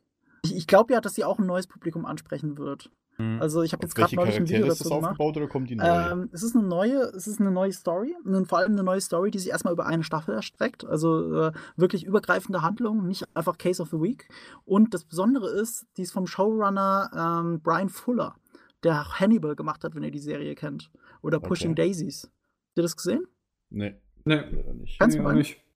Also Hannibal, absolute Empfehlung von mir. Kann man, kann man gemütlich auf Netflix schauen. Ich glaube auch auf Amazon Prime. Ähm, fantastische Serie, hat mich sehr überrascht. Vor allem für eine Network-Serie. Das ist eine normale TV-Serie. Also man kennt ja prinzipiell diesen qualitativen Unterschied zwischen TV-Serien, also die wirklich im Fernsehen laufen in den USA, und so normale Kabelfern äh, normale äh, Kabelfernsehsendungen wie Breaking Bad und so, die schon nicht jeder empfangen kann. Und eben Pay-TV-Serien wie Game of Thrones äh, oder Sopranos nur im Pay-TV laufen, wo du wirklich extra bezahlen musst. Schon. Kabelfernsehen musst du ja extra bezahlen in den USA. Und da merkst du halt, die sind nicht auf Quote angewiesen, sondern auf Qualität und dass die Leute schauen. Und ähm, Network-TV-Serien sind groß auf Quote angewiesen. Und die sind darauf angewiesen, dass du überall Werbeeinspieler machen kannst. Die sind darauf angewiesen, dass jeder sofort einschalten kann und sofort versteht, worum es geht. Und das ist bei diesen Pay-TV- und Kabelserien eben nicht so der Fall. Und deswegen sind die qualitativ auch oft besser. Und also wirklich eine reine Produktionsqualität, Optik, wie die Handlung strukturiert ist, sowas. Und Hannibal ist eine Network-TV-Serie, sieht aber aus wie eine Pay-TV-Serie und ist auch brutal wie eine Pay-TV-Serie. Nur, ach, da, ich, äh, da kann ich jetzt ewig drüber reden. Hannibal ist halt clever. Hannibal Ja. ist halt clever genug, um zu sagen, man darf zwar Gewalt nicht so zeigen im amerikanischen Fernsehen, äh, aber zu der Uhrzeit, wo es ausgestrahlt wird, können wir die Leichen zeigen. Und die Leichen sind oft so schlimm verstümmelt, dass es dir als Zuschauer wirklich schlecht wird. Und den Rest erledigt halt deine Fantasie. Weil es kommt zu deiner Fantasie, gehört ja dazu, dass du dir vorstellst, was da passiert ist, wie es passieren kann, dass die Leiche so aussieht, wie sie aussieht. Ähm, dass zum Beispiel, ein einfaches Beispiel, dass einer, ein Konzertpianist oder ein Violinist, glaube ich, ähm, wird tot gefunden auf der Bühne, wo er normalerweise spielt. Sein Hals ist aufgeschlitzt, seine Stimmbänder liegen frei und eine Violine steckt durch seinen Hals durch, sodass man auf den Oh. Stimmbändern spielen kann. Ein unglaublich grausamer Anblick, den man wirklich perfekt sieht in HD. Und da kommt ja noch dazu, wurde der, einfach der Moment dazu, dass du dir vorstellst, was ist da passiert, wie ist es passiert. Und dann wiederum, es geht um Hannibal the Cannibal, natürlich werden Menschen gegessen. Aber die Serie reibt dir eigentlich nie wirklich unter die Nase, dass sie gerade Menschenfleisch äh, Fleisch essen oder zubereiten, sondern sie äh, deuten es an. Also du siehst, wie Hannibal jemanden hinterherjagt und du siehst im Gegenschnitt, wie er Fleisch zubereitet. Und du, dir wird nicht erzählt, was er da zubereitet. Du weißt es nicht. Es könnte Hase sein, es könnte aber auch das Opfer sein. Genau, die Und dann siehst du noch, wie jemand das verspeist. Mit deiner Fantasie geht da wirklich, geht dann alles durch und äh, du bist dann schockiert. Aber eigentlich ist es ja nicht anders, als wenn du selber in der Küche stehst und Fleisch zubereitest. Das ist das Besondere an Hannibal. Es ist fucking clever. Okay. Ähm, Guckt es euch an. Sehr gut gemacht. So, sollte ich mir mal aufschreiben. Gut, ich müsste Ja, erstmal und dann deswegen holen. Empfehlung von mir, seid auf die neue Star Trek-Serie gespannt. Vor allem, weil äh, die ist ja auch nur die letzte Star Trek-Serie, Star Trek Enterprise, die ist ja 2005, glaube ich, oder 2004 ausgelaufen, also Oh, wie hieß uralt. denn der Captain nochmal? Ähm, Archer. Genau, Jonathan Archer oder sowas, ne? Äh, ja, Jonathan Archer, äh, gespielt von Scott Bakula. Und die Serie war ja eher so semi-erfolgreich. Also sie war so erfolglos, dass man sie nach vier Staffeln leider abgesetzt hat, weil ich fand sie eigentlich ganz gut. Äh, hat aber der Mehrheit einfach nicht gefallen. Und ja, und Star Trek wurde erst seit dem Kinofilm von 2009 was wieder eine coole Marke. Auf einmal war das erfolgreich im Kino. Seit dem Und ersten dann Star hat man halt der überlegt, dass man es wieder ins. Fernsehen bringen kann. Äh, In dem Fall auf dem Video-Streaming-Dienst, also nicht ins breite Fernsehen, kommt das auch in den USA gar nicht, sondern exklusiv am Streaming-Dienst, der heißt CBS All Access. Also die, der Qualitätsanspruch wird nochmal ein anderer sein. Es wird nicht diese Network-TV-Serienqualität sein, Sondern äh, sondern so es wird Richtung HBO wahrscheinlich. Richtung oder? HBO, genau. Mhm. Und Netflix vertreibt das halt im, Recht, im Rest äh, der Welt als quasi Net Netflix exklusiv. Ähm, und da darf man echt gespannt sein, weil qualitativ wird das großartig. Und ich glaube, ähnlich wie bei den Star Trek-Filmen, wollen sie auch ein neues Publikum ansprechen. Also das spielt auch nicht bewusst nach den anderen Star Trek-Serien oder so, sondern nach dieser Prequel-Serie, nach Enterprise, aber noch vor der Original Series. Irgendwo dazwischen. Und Dann das ja- wird, glaube ich, so aufgebaut sein, dass du da einsteigen kannst, ohne dass du dich mit Star Trek auskennst. Und Okay. im Zweifelsfall ist die Handlung über diese 13 Folgen, die sie da machen, es sind doch nur 13 Folgen statt 26, äh, im Zweifelsfall ist die Handlung bei diesen 13 Folgen so gut, dass du dir dann sagst, okay, das will ich mir anschauen. Das Die Frage ist, ob das eine zum Ende 40-Minuten-Serie ist oder nee, wahrscheinlich eher. Das ne? weiß ich nicht, aber ich würde wetten, ja. Ich glaube, ja. Also, also- wenn nicht eine Stunde. Dann weiß ich ja, wann ich meinen Netflix-Account mal reaktivieren werde. Vorher nicht. Vorher sprechen mich da nicht wirklich Serien an, obwohl ich die eigentlich mal Zeit haben sollte. Ich, ich, ich, mal ich bin tatsächlich ein. Netflix-Junkie. So ein richtiger Bei mir ist netflix hauptsächlich nur ich fast sagen. nur Amazon. Achso, Ich ja, ich, ich gucke beides tatsächlich. Aber Ich habe auch hauptsächlich. noch Amazon, aber äh, hier äh, Stranger Things läuft doch auf äh, Netflix, oder? Ja, ja, Ja, und vor allem ist es eine das so gut exklusive sein. Serie. Ja. Da kommst du halt nicht drum rum. Wenn du sowas Tolles sehen willst, musst du ein Netflix-Abo haben. Ja, das Erstmal. ist dann ja. Erstmal Werbung machen. Soll ich noch einen Raffling reinpacken? Man kann ja auch warten auf die Blu-ray. ja, genau. By the way, äh, apropos, wie, wie viel DVDs oder Blu-ray habt ihr denn so in eurer Sammlung? Marco, glaube ich, stell mir vor, dass er, dass er sein ganzes Wohnzimmer vollgepflastert hat. daheim. zu viel, äh, aber nicht immer noch zu wenig gefüllt. Hast du so ein schönes Heimkino-Setup mit äh, nee, eigentlich Boxen gar nicht.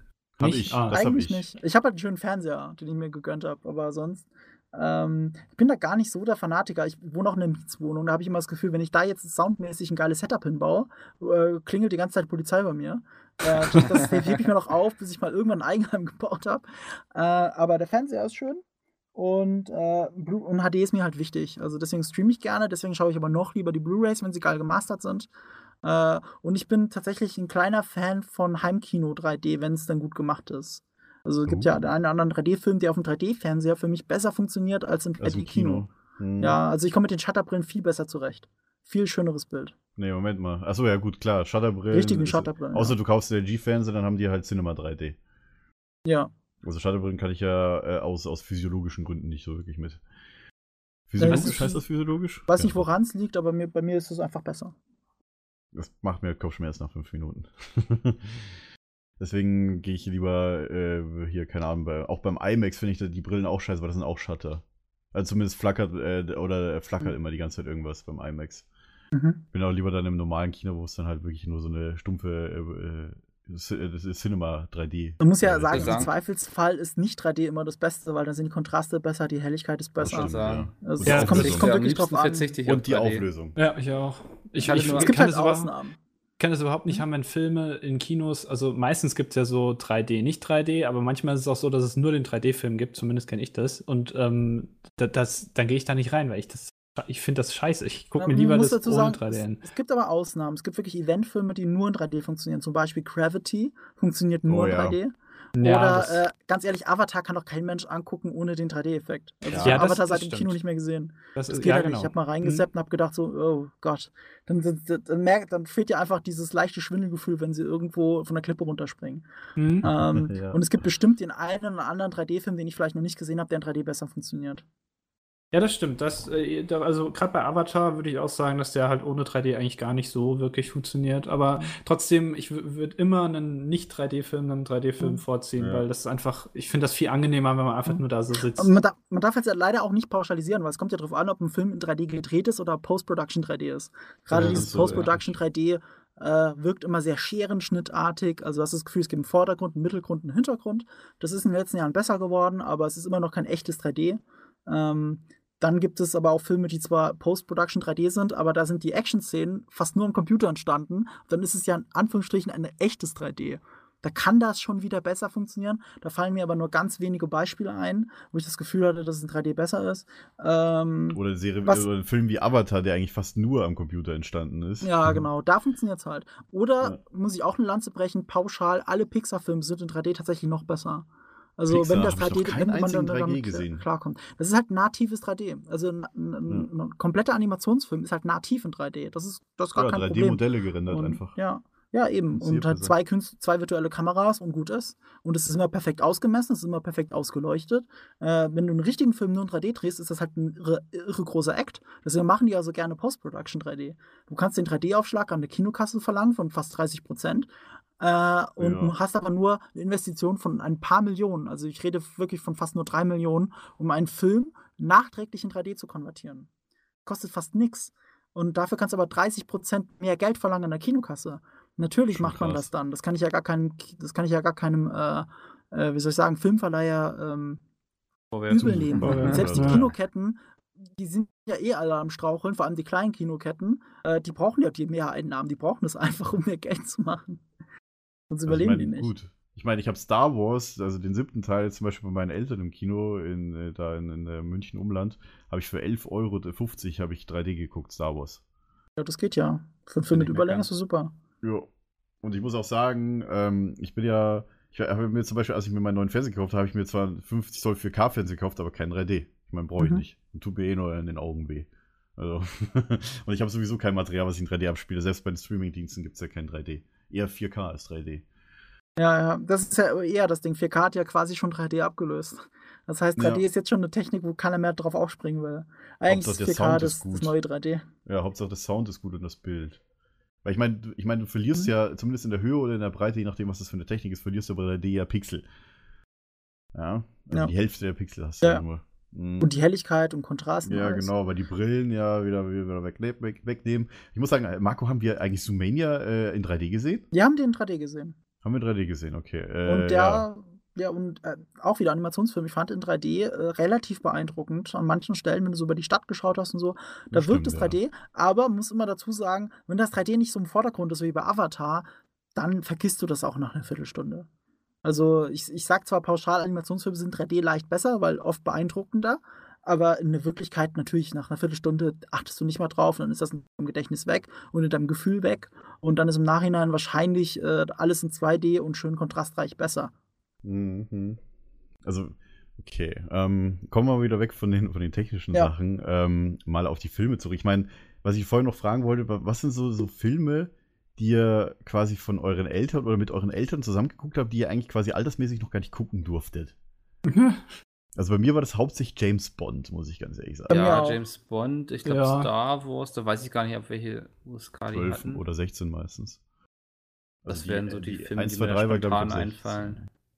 Ähm, Bond ist auch ein gutes Beispiel, weil das habe ich als Kind super viel geschaut. Da lief das ja im normalen Vor äh, nicht Vorabendprogramm, aber im Abendprogramm So oder ab spätestens 20 Uhr ab 10 15 Uhr. halt, ne? Ja, 20.15 Uhr oder spätestens 22 Uhr auf ARD. Ja, ja. Ähm, aber im Nachhinein, viele der Bond-Filme, die ich gesehen habe, wurde nachträglich äh, eine andere FSK-Einstufung gegeben. Sind dann Ah, von die 12 wurden auf 16 gecuttet. hochgesprungen. Ja, und Ach so, äh, da gibt es so, halt ja. zum Beispiel, gutes Beispiel ist der zweite Bond-Film, den es hier gab mit Sean Connery, ähm, Liebesgrüße aus Moskau. Da gibt es Oh. eine 5-Minuten-Kampfszene in dem Zug, wo er sich eben mit einem Auftragskiller äh, schlägt und prügelt, bis er den Auftragskiller dann mit dessen berühmter Armbanduhr, mit diesem Draht, erwürgt. Also richtig Ja. hart. Und dieser Film ist mittlerweile ab 16. Und wenn der um Okay. 20.15 Uhr auf Kabel 1 läuft, dann ist der halt geschnitten. Und äh, weil die dürfen halt erst ab 12 zeigen, Erst um ab, 20.15 Uhr. erst ab 10. Nee, erst ab 10. Ab 10? Ab, Sowas 10. ab ungerades. 16 darfst du ab, nee, ab 16 darfst du eigentlich schon ab 20 Uhr zeigen. Ja, Ab- nee, ab 16 darfst du ab 23 22 Uhr, Genau. äh, ab 18 ab 0 Uhr und ab 12 um, zwei, um 20 Uhr. Ja, oder Ja. so. So, und den haben sie halt geschnitten. Und da fehlt zum Beispiel fast diese komplette Sequenz, äh, in der sie, äh, ähm, ähm, wie soll ich sagen, sich prügeln in diesem Waggon. Also Bond überwältigt ihn, schlägt ihn einmal, auf einmal liegt er äh, tot da. Oder Also die äh, kippt halt um. Ist quasi Das raus, ist die oder? Szene, die vorher fünf Minuten ging. War das mit Also- dem Beißer? Nee, nicht mit Beißer, mit dem, Nee, ähm, nee, nee, äh, ich glaube, der hieß Grant. Das war ein Ah, blonder okay. der Weiße Auftragskiller. kam später. der äh, später in, na, wie heißt der, der weiße Hai, den Fischer gespielt hat, den Verrückten. Okay. Bei, bei, bei welchem Bond-Film war das nochmal mit dem Deutschen? Ja, es gibt immer wieder deutsche Gegner. Ja, klar, ja, ich weiß, aber dieser, dieser blonde, blonde Kerl also. Ich meine, also auch. du meinst du jetzt nicht Blofeld, oder? Also der ist jetzt nicht wirklich deutsch, eher Belgier. War, war, das bei, war das bei Bond oder verwechsel ich das gerade mit äh, Die, Another- äh, Die, äh, Die Hard? Die Hard waren nur Deutsche. Außer äh, der vierte. Nee, Dummies Quatsch, der fünfte. Doch, der fünfte war, waren zwar Russen, aber deutsche Schauspieler. so viel anders war es auch nicht. Ja, Ähm, okay. Ich weiß nicht, ob es James Bond gab. Ja, aber James Bond gab es auch immer wieder deutsche Gegner. Zumindest waren das deutsche Schauspieler, die Bösewichte gespielt haben. Das ist bei Bond tatsächlich eine alte Tradition. Ob es jetzt der Handlanger ist oder der Überbösewicht wie Kurt Jürgens in ähm, Spion, der mich liebte. Oder zum Beispiel äh, Max von Südow. Nee, Quatsch, nicht Max von Südow. Wie heißt er denn nochmal? Nee, Ma äh, Max von Südow im Dings. Ähm, jetzt muss ich überlegen, dass ich nichts Falsches sage. Max von Südow hat in Sag niemals nie den Blofeld gespielt. Und äh, der richtige Bösewicht, der die, also die Nummer 2, Lago, wurde von einem Deutschen gespielt. Ach Quatsch, das war auch gar nicht Max von. Ich, Max von Südow ist, ist Skandinavier. Ach Gott, ich bringe mich hier in Teufels Küche. Und, äh, und der, der den richtigen Bösewicht gespielt hat in Sag Niemals Nie, das ja ein Remake ist von Feuerball, ähm, das war ein Deutscher und ich komme nicht auf den Namen. So, jetzt bin ich falsch. Klaus-Maria Brandauer. Richtig, Klaus-Maria Brandauer. Ja. okay. Oder Barbara, Barbara Bach hat, glaube ich, in Spion, den ich liebte, die Frau gestellt. Immer mal wieder. Ich hab's Deutsche. Auch in den, stimmt, in den alten Filmen, vor allem so 60er, 70er, 80er. Ähm, nee, was, ich- was ich gerade, was, was mir gerade einfällt, ich meine, James Bond, das ist ja, im Grunde sind es ja britische Schauspieler immer gewesen für James Bond, oder? Ist es, Er muss ist es ja, eigentlich auch eine bri- britische Also das, Filmserie? die nehmen da ja gar keinen anderen. das ist ja 20th Century ah, Fox, aber das ne? stimmt überhaupt nicht. Das sind United, äh, also weitestgehend Commonwealth und United Kingdom. Von den ganzen Bond-Darstellern waren nur zwei Engländer, Daniel Sean Craig Connery? und Also, nee, nee, äh, nee, der ist Der war Schotte. Schotte, ja, ja, aber, Ja, aber knallhart halt. Schotte. Brite, Brite. Ja, äh, ja, Brite. aber bei Sean Connery auch das Besondere, ich meine, er hat ja, er legt ja aus Prinzip seinen schottischen Akzent nicht ab oder seinen Dialekt. Er legt ihn aus Prinzip nicht ab. Er ist ein super Schauspieler, er könnte das, aber er macht es nicht, weil er ein Patriot ist. Der hat eine ganz große Tätowierung Scotland Forever auf dem Unterarm, die man in, in deutschen Bond-Filmen in HD sehr gut sieht, weil sie schlecht überschminkt ist. Und äh, der ist so hart, so knallhart, dass Schottland-Patriot, also er will auch Abspaltung von Britannien und so, also von, von England. Mhm. Äh, ja Oh. so hart dafür, dass er seinen Sir, also ähm, die, die Adelung als Ritter von Ja. der Königin, viel später bekommen hat als Roger Moore, der ja nach ihm Bond wurde. Roger Moore ist Engländer und Daniel Craig ist Engländer. Ähm, der erste Bond-Nachfolger, wie heißt der denn nochmal? Äh, George Daniel. Lazenby war Australier. Ah, okay. Äh, Pierce Brosnan war Ire. Und habe ich jetzt Timothy Dalton war Waliser. Genau. Timothy Dalton, ja, genau. Aber halt alle aus, dem Commonwealth. Okay, okay, das macht Ja, Sinn. ja, genau. Aber an sich ist es ja 20th Century Fox, ne? Oder war das äh, nee, mittlerweile ist es MGM, Metro Goldwyn Mayer. Aber früher Ja. war es United Artists. Die sind dann irgendwann pleite gegangen und sind aufgegangen in ähm, MGM. Und Aber- MGM aber- gehört Sony, wenn ich es richtig weiß. Ja, deswegen okay, hat aber United Sony- Artists, war das Sony eine Handys. britische damals? Also da, es waren wirklich britische Produktionen, bis eben Ja. Sony das quasi übernommen hat. Okay. Also Sony lass mich nicht lügen. Äh, es ist ja immer noch weitestgehend eine britische Produktion, Ja, aber mit amerikanischen Geldgebern. Europa so muss man es eigentlich sagen. Der es James Bond spielt ja eigentlich in Europa. Also, na, spielt doch weltweit, oder? Also ja, gut, fast je nachdem, aber halt, wenn du, wenn ich jetzt die letzten angucke, wo es hier mit, okay, da war auch mit, mit, äh, mit China und so weiter viel, ne? Ja, es war ja eine. Ausnahme, dass er endlich, dass er auch mal was auf englischem Boden gemacht hat. Auf englischem Boden passiert sehr wenig in den Bond-Filmen. In den Stimmt. über 20, die es gibt, ist fast nichts in England, außer Stimmt, die außer die Daniel Exposition und so. Craig-Filme. Ja, Daniel Craig Daniel Craig ja. hat es aber auch nur in Skyfall, oder? Und nur so ein Geschichte bisschen, von ihm. Ja, Ja. aber auch so ein bisschen in dem letzten Spectre. Da ist auch wieder ein bisschen England, aber ist alles nicht so richtig England. Aber die stimmt. Regisseure sind immer Briten oder auch Commonwealth im weitesten Sinne. Also hat noch nie meines Wissens nach ein Amerikaner Regie geführt. Obwohl zum Beispiel jemand wie Steven Spielberg schon immer das machen wollte. Und äh, äh, weil er riesen Bond-Fan ist. Und wer ja damals Casino Royale gepitcht hat, die Idee von Casino Royale kommt nicht von den Bond-Produzenten, sondern von Quentin Tarantino. Oh. Quentin Tarantino hat Was? das denen gepitcht, was er machen will. Er wollte das damals mit Pierce Brosnan machen, also äh, weil er Brosnan halt so mag, so als Abgesang noch auf, den, auf seinen Bond, also ein gealterter Bond. Brosnan war eigentlich schon längst draußen. Und dann eben diese alte, diesen alten Bond-Roman, Casino Royale, der eigentlich der erste Bond-Roman ist, den nochmal aufgreifen. Und Tarantino hat das Ding gepitcht, auch ein bisschen brutaler, ein bisschen ernster alles. Und die wollten das gerne machen, aber die wollten nicht Tarantino als Regisseur. Die dachten, das ist zu abgefahren. Und dann Ja. haben sie anders gecastet, einen anderen Regisseur genommen, Martin Campbell, der schon mal Golden Eye gemacht hat. Und, Regisseur, und Tarantino war draußen. Und Tarantino ist deswegen immer noch so sauer und deprimiert, weil er halt ein großer Bond-Fan ist und es gerne gemacht hätte. Und seine Idee war, dass er bis heute nicht Casino Royale gesehen hat. Oder überhaupt einen der Craig-Filme, glaube ich. Also, Guckt Okay. sich das nicht an. Ist ja verständlich. War ja seine Idee. Und dann sieht er, dass es jemand anders umgesetzt hat. Wahrscheinlich nicht so, wie er es umgesetzt hätte. Äh, Ist Ja. ja nicht zu weit aus dem Fenster gelehnt. Natürlich guckt er sich das dann aus Prinzip nicht an und ist sauer. Okay, das wusste ich zum Beispiel gar nicht. Das wusste ich auch nicht. Das ist ja Also Quentin, interessant. ja gut, jeder kennt ja so bei so einem Quentin Tarantino-Filme kennt man ja, vor allem Django Unchained, sag ich dazu nur. Sind ja schon ein bisschen, ja, was, was Spezielles für sich. Das ist auf jeden Fall was Spezielles. Und wenn man dann Casino Royale sieht, dann sieht man das ja auch, dass der im Ansatz wesentlich brutaler ist als die meisten oder als alle Bond-Filme düsterer geworden sind, ne? Stimmt, ja, auf jeden Und- Fall. und Vor allem der, den der. Bösewicht. Alter Mhm. Vater, ey. Also hier, äh, die Chiffre war das ja, glaube ich, ne? Ja, Le Chiffre, Mats Mikkelsen, Mhm. aber er Ja. war ja eigentlich gar nicht so brutal. Außer die Folterszene. Ne? Er selber ja, hat ja gar nicht viel ja, getan. Alter. Da hat's, da hat's mir in sämtlichen Gliedern wehgetan. Ja. Sämtlichen Gliedern. ja. Ja, aber so, so, ich meine, so Filme. Einen Fun Fact will ich noch einwerfen. Ja. Und zwar äh, der berühmte Goldfilm, äh, Bond-Film Goldfinger, der erst dritte Bond-Film, der dabei das richtig großen Weltraum gebracht hat. Da war ja John Connery auf dem Stuhl, äh, Stuhl, auf dem Tisch gefesselt, der aus Gold war, aus purem Gold. Und dieser in. Laser. Ah ja, Dieser genau, Laser, ja, der ja, sich auf seine ja. Eier zubewegt. Ja. Und äh, äh, Goldfinger steht ja triumphierend über ihn und will auch gar nichts von ihm wissen. Da gibt es ja diesen berühmten Dialog: Do you expect me to talk? No, Mr. Bond, I expect you to die. er will gar nicht mit von ihm irgendwas wissen. Und der Laser soll ihn einfach in der Mitte zweiteilen. Ja. Und der Laser bewegt sich auf das Glied von äh, äh, Sean Connery Zu? zu. Ja. Und wenn man genau hinsieht, dann sieht man ja auch diese Stichflamme. Also man fragt sich ja, boah, wie haben die das gemacht? Der Tisch teilt sich ja wirklich direkt vor seinem Gemächt. Äh, natürlich ist der Laserstrahl nachträglich so reingemalt, sag ich mal. Aber der, die Flamme, die diesen Tisch teilt, das ist halt ein Schweißbrenner. Einer Von sitzt unten. unterm Tisch und teilt mit einem Schweißbrenner diesen Tisch, der aus Metall ist. Und Sean Connery ist ja da drauf geschnallt. Also der echte, nicht ein Stuntman. Und die Tatsache, dass er das so gut spielt mit dem Schwitzen und mit dem Zittern und dem Zappeln, das hat nicht nur damit zu tun, dass Sean Connery so ein guter Schauspieler ist, sondern weil sich halt eine echte Stichflamme auf sein Gemächt zubewegt hat und dieser scheiß Tisch heiß wird. ja, gut. Äh, Vielleicht hat er ein bisschen Schutzkleidung angehabt, so unter der Hose. Weiß Also, ja äh, es ist schon sehr überzeugend von ihm gespielt, die Schweißbären und alles. Also, egal was er da anhatte, eine Stichflamme spürst du ja trotzdem. Ja, boah. Vielleicht hat der Regisseur ihm gesagt, ey, äh, Sean, du weißt gar nicht, ob die Stichwaffe dich wirklich erwischt oder nicht, weil wir nicht ungefähr abmachen können, wie du da liegst. Also, wenn du die Der liegt ja Sicherheit nicht ja so stark. Sagen wir es mal so. ist ja Da war ja krass. vieles einfach, wir probieren es aus, wird schon funktionieren. So war das ja damals im Film. Kannst du heute fast nicht mehr machen. Das wusste ich gar nicht, dass da auch kein Stuntman lag. Weil ich meine, so, wie, wie heißt der Bond-Film, wo die diese Skifahrer-Szenen sind?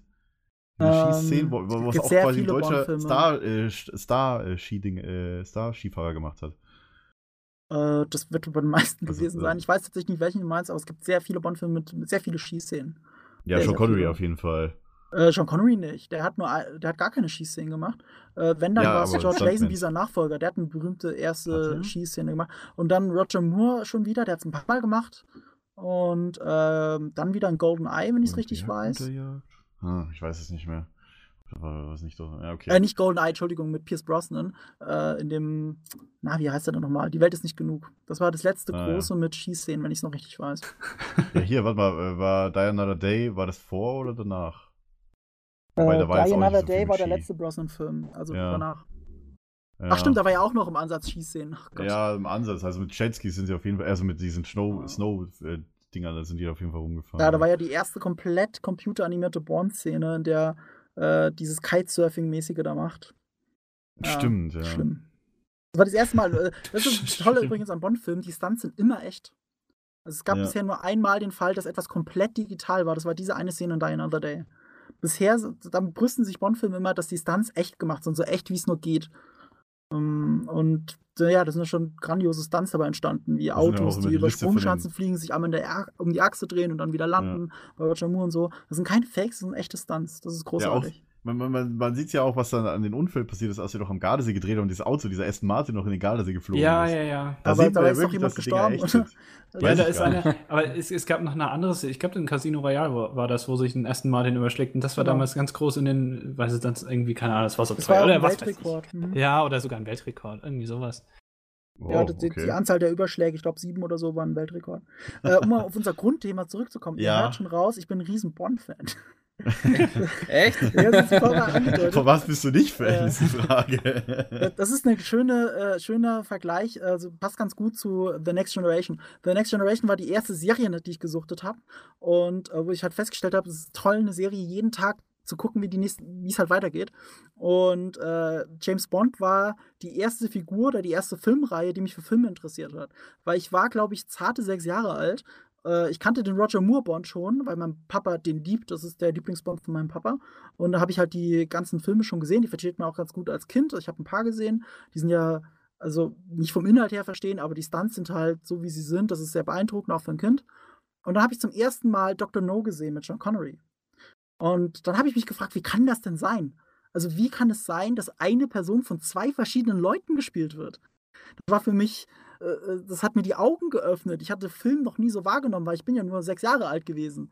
Und Ja. dann habe ich aber angefangen, mich für Filme zu interessieren. Da habe ich angefangen, äh, in Fernsehzeitschriften zu schauen, meinen Vater zu löchern. Äh, welcher Film war denn zuerst da? Ich habe zum Beispiel gedacht, Sean Connery ist bestimmt nach Roger Moore, weil ich Roger Moore ja zuerst gesehen habe. Aber das eine hat ja nichts mit dem anderen zu tun. Das sind alles Sachen, überlegen.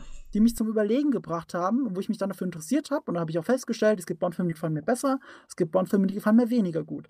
Und manchmal ist es aber mit dem gleichen Schauspieler. Woran liegt das? Und dann habe ich halt festgestellt, unterschiedliche Regisseure. Es gibt manche Bond-Regisseure, die machen bessere Filme als die anderen. Das stimmt. Ja. So habe ich dann angefangen, mir über Filme Gedanken zu machen. Ich meine, Ja. ähm, ich, ich, ich sehe ja auch immer Moneypenny zum Beispiel. Ich weiß nicht, ob in den ersten 30 Jahren von den Bond-Ära überhaupt die Schauspielerin gewechselt hat. Nee, wurde nicht gewechselt tatsächlich. Also nicht die Nur bei den, bei, 30 bei, Jahre, seit Daniel Craig wurde sie 20 gewechselt. Jahre ungefähr. Also fünf, 25 Jahre ziemlich genau. Ja, Wurde aber seit Daniel gewechselt. Craig, ne, ist sie gewechselt worden. Die ist jetzt eine nee, mit Pierce. Brosnan. Mit Pierce Brosnan. War die da schon? Nee, die war noch nicht dunkelhäutig, ne? Nee, da war die nicht dunkelhäutig. Die hieß Samantha Bond tatsächlich. Die ist Bond, die Darstellerin. Bei den Brosnan-Filmen. Okay, Mit weil echtem bei, Namen. bei äh, seit, seit den letzten, weil Moneypenny ist ja, äh, seit, ich glaube, seit Skyfall oder noch davor. Also, also ganz korrekt, es ist, ähm, also die eine, ich komme jetzt nicht auf den Namen, aber die, die Moneypenny 25 Jahre lang gespielt hat, hat es halt unter Connery gemacht, unter Lazenby, Ja, genau. glaube ich, äh, Roger Moore auch. Und dann kam ja Timothy Dalton, das war ja so ein Neubeginn. Da war noch die alte Moneypenny tatsächlich dabei. Nee, warten mal. Nee, Quatsch, da war eben nicht mehr die alte. Moneypenny dabei. Da haben sie schon Also, gewechselt. Louis Maxwell war zwischen Dr. Sorry. No und äh, A View to a Kill. Ja, genau. Und äh, bei View to Kill haben sie aber schon eine jüngere Ersatz für Moneypenny äh, vorgestellt, äh, eine, Carolyn eine Bliss. jüngere Sekretärin halt. So, und mit Timothy Dalton kam eine neue Moneypenny. Dann war der Ja. letzte Film, glaube ich, 88 oder 89 mit Timothy Dalton, hat ja nur zwei gemacht. Und bis GoldenEye waren ja sechs Jahre Funkstille. Das heißt, da haben sie nochmal eine neue Moneypenny besetzt. Aber Genau, den Q-Darsteller, den haben sie bis zum Ende behalten, eben bis äh, Craig. Ist er tatsächlich gestorben, oder? Der ist gestorben nach seinem letzten Film Die Welt ist nicht genug. Und da hatten sie ja schon Nachfolger vorgestellt, John Cleese äh, von den Monty Python, ähm, äh, als R. Auf Q folgt Mhm. R. Wobei Q, Genau. Q ja für Quartermaster steht. Als Quartiermeister. Also es Ja, war genau, der ganz willkürlich, die, die. Also der, der, der neue, der neue bei, äh, bei Bond, ich meine, seit Skyfall ist, glaube ich, ein neuer QQ, ne? Ja, richtig. Ja. Komme jetzt nicht Mein- mehr auf den Namen, aber das ist ja ein relativ bekannter Jungschauspieler, der auch in das Parfum die Hauptrolle gespielt hat. Genau, ja. Daher kann ich sehen. Äh, Naomi Harris heißt die Schauspielerin, die seit Skyfall Moneypenny spielt. Richtig, ja. Ich meine, man hat Moneypenny zwischen äh, 2002 und 2012 nie, anscheinend nicht besetzt gehabt bei den Filmen. Hier ist kein Eintrag, dass Moneypenny ja, den Danny Craig, äh, die ersten zwei Filme war sie ja nicht von Relevanz, also haben sie die gestrichen. Und das war ja das Besondere beim, bei Skyfall. Skyfall funktioniert so ein bisschen, also Danny Craig hat ja eh zum großen Teil als Prequel funktioniert zu Bond. Wie Ja, ist er entstanden, wie ist er reingekommen und so. Und M ist halt noch die Frau, die sie halt von den Pierce Brosnan-Filmen übernommen haben. Und das Ende von Skyfall ist ja so eine Rückbesinnung. Es ist das alte Büro, es ist das alte Gebäude, wie in den alten Bond-Filmen. Er hat wieder eine Moneypenny und M ist wieder ein Mann. Das ist wirklich, äh, und die, den ersten Martin DB5 haben sie auch nochmal gezeigt. Gott, wir, Auto. hier so richtig ein Bond-mäßig ab. Ja. Aber es hat, ich meine, wir sind immer noch beim Thema. Ja. Ben Kindheit Völlig in also Ordnung. bei Das ist auch mal sehr interessant, solche Einblicke zu bekommen. Ben Whishaw heißt der neue Q. Richtig, richtig. Ja. Auch ein Engländer. ja, die meisten Darsteller sind ja Engländer. Also ich, wie gesagt, Ja. ja. auch äh, fast alle Regisseure aus dem Commonwealth. Also ich wüsste jetzt keiner, der nicht aus dem Commonwealth war. Halle Berry eine Amerikanerin gewesen? Ja, ne? Nee, ich, nee die Darstellerin ist ja bunt gemischt. Da waren ja auch deutsche Darstellerinnen dabei, Schweizer, Amerikaner. Halle Berry ist ja mit als Amerikanerin schon fast eine Ausnahme. Das stimmt. Wollen wir ja. noch äh, auf, auf die Zukunft? Nee, ich wollte eigentlich- wollte so ein bisschen jetzt überschlagen, so jetzt, äh, jetzt für den Film, die man zusammen mit Eltern gesehen hat, auf die Filme, die man jetzt so ein bisschen guckt und auch die Serien und die Filme, die jetzt dann rauskommen, genau. Ja, das meinte Das war ich. so mein Plan. Ähm, ja, Andi, fang Habt ihr denn, aber wenn ich mal was Oder- fragen darf, habt ja. ihr denn sowas wie ein Turning Point? So eine Art Serie oder ein Film, der euch die Augen geöffnet hat, wo ihr dann auf einmal einen anderen Qualitätsstandard hattet? Also da hätte ich zwei Beispiele bei mir. Also wir haben ja eine Kindheit und wir haben eine Erwachsenenzeit. Und irgendwo dazwischen passiert ein Filmereignis oder auch ein Serienereignis, das euch einen anderen Qualitätsanspruch einfach nahelegt. Also zum Beispiel, blödes Beispiel vielleicht, Game of Thrones ist halt was anderes, als wenn du Ja, äh, vorher die ganze Zeit, äh, verliebt in Berlin geschaut hast oder so. Also man muss ja sagen, äh, bei mir war das jetzt, gut, für, für jetzt für, so für Sitcoms und die Neuzeit, ich meine, ja, gut, die, die alten, die alten Dinge habe ich ja schon gesagt, so Full House und so weiter. Mhm. Dann gab es einmal mit, ähm, also darüber habe ich eher die, die, die, die, die Comic-Serien geguckt. Ich habe lieber viel mehr äh, hier animierte Serien und so weiter geguckt, so eine Zeit lang, auch so, was weiß ich, später mehr Animes. Und irgendwann habe ich dann mit halt normalen Serien wieder angefangen. Sowas wie Scrubs kam dann irgendwann halt. Das war das erste, was ich geguckt habe, weil ich vorher eigentlich nie wirklich wieder was geguckt hatte an Serien oder sowas. Und bei mir gab es, also ich müsste sagen, es gibt wahrscheinlich zwei oder drei Turning Points bei mir tatsächlich. Ja, dann erzähl. Ähm, oh, da jetzt auszuholen. Ich, ich kann mich auch nicht mehr erinnern, aber auf jeden Ich? Fall habe ich dann irgendwann so gesagt, ja, also keine Ahnung, auf jeden Fall eine Serie mit Malcolm mittendrin und so weiter darf man ja auch nicht vergessen. Also, also Oh ja, mhm. Zwischenserien, Großartig. die ich auch mal so gesehen habe, die dann auf den privaten liefen. Aber so, hm, Turning Point, Also ja, die neue, filmtechnisch, neue Technik und so weiter halt. filmtechnisch war es bei mir ganz eindeutig Herr der Ringe. Aha. Ja, stimmt. Ich weiß nicht, das, das ist auch irgendwie sowas, was für mich ein Film eigentlich nie wieder erreicht hat, so von der ganzen Epicness und so. Der über die drei Filme ausgerollt wurde. Ich hatte letztens erst wieder hier so einen Herr der Ringe-Marathon bei mir gemacht. Drei Filme Mhm. am Stück. Nice. Ähm, Herr der Also- Ringe gehört tatsächlich zu den wenigen Filmen, die ich mal wirklich so ziemlich jedes Jahr anschaue. ja, Das stimmt, Das- ja. Also ich, ich immer, wenn so Feiertage sind, so Ostern oder Weihnachten, Weihnachten rum, bei mir immer. schaue ich das immer. Ja, ich finde es auch spannend, drauf. obwohl Hobbit viel später rauskommt, finde ich, wirkt Herr der Ringe viel hochwertiger.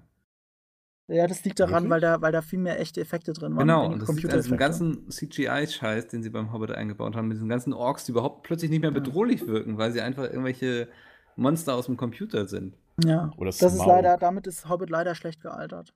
Vor Ja, allem, ähm, ich, ich verdauere es immer noch, dass, also nichts gegen Peter Jackson, das ist ein Genie, keine Frage. Ja. Aber der hätte ja nie bei Hobbit Regie führen sollen. Das war ja gar nicht der Plan. Er ja ich glaube, der hat viel zu wenig Zeit, sich vorzubereiten. Ne? Seine Idee war ja Guillermo del Toro. Und Guillermo del Toro hat halt mit Pan's Labyrinth gezeigt, dass er mit echten Effekten und Computereffekten zusammen halt was ganz Besonderes äh, machen kann.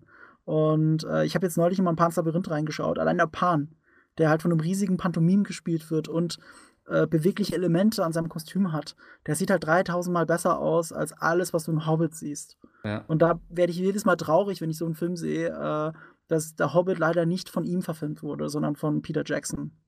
Oh, ich sehe gerade, welche Filme äh, hier äh, Guillermo del Toro gemacht hat. Es- Pacific Rim. Ja, Pacific Rim. Der, der, Okay. hat, der hat ein Fable für nerdiges Zeug. Der hat auch Blade 2 gemacht, der, Ja, der zwar voller, voller Computereffekte ist, aber ja, Hellboy vor allem. Hellboy 1 und 2 sind großartig von ihm. Finde ich total Crimson unterschätzt. Peak hat ja auch gemacht. Aber man kann es ja Peter Mhm. Jackson nicht wirklich vorwerfen, habe ich mal gelesen, dass der Film so in die Binsen ging, weil er ja viel zu wenig Zeit dann wohl hatte, sich da irgendwie vorzubereiten. Aber er ist so, ja ne? selber der Produzent, also man muss auch dazu sagen, Warum? er hat Ja. Es mehr in der Hand als er? Guillermo del Toro hätte es ja gemacht, wenn sie den Film nicht immer weiter nach hinten geschoben hätten. Weil irgendwann hat Guillermo del Toro gesagt, Okay. ich kann nicht zwei Jahre in Neuseeland leben für den Film. ah, okay. ich ja, will das zu Hause bleiben. Das In ist Mexiko. halt, äh, ja. Das ist ihm auch nicht vorzuwerfen, ist schade. Ja, also es ist einfach schade um die Chance wieder, weil ich liebe Fantasy-Kino. Ich war ja als. Ich habe mich so gefreut, als jetzt der Warcraft-Film ins Kino kam, endlich mal wieder einen Fantasy-Film im Kino zu gucken, einfach. Ja, auch wenn der jetzt nicht so wie Herr der Ringe irgendwie das große Epos war, aber es war einfach schön anzuschauen.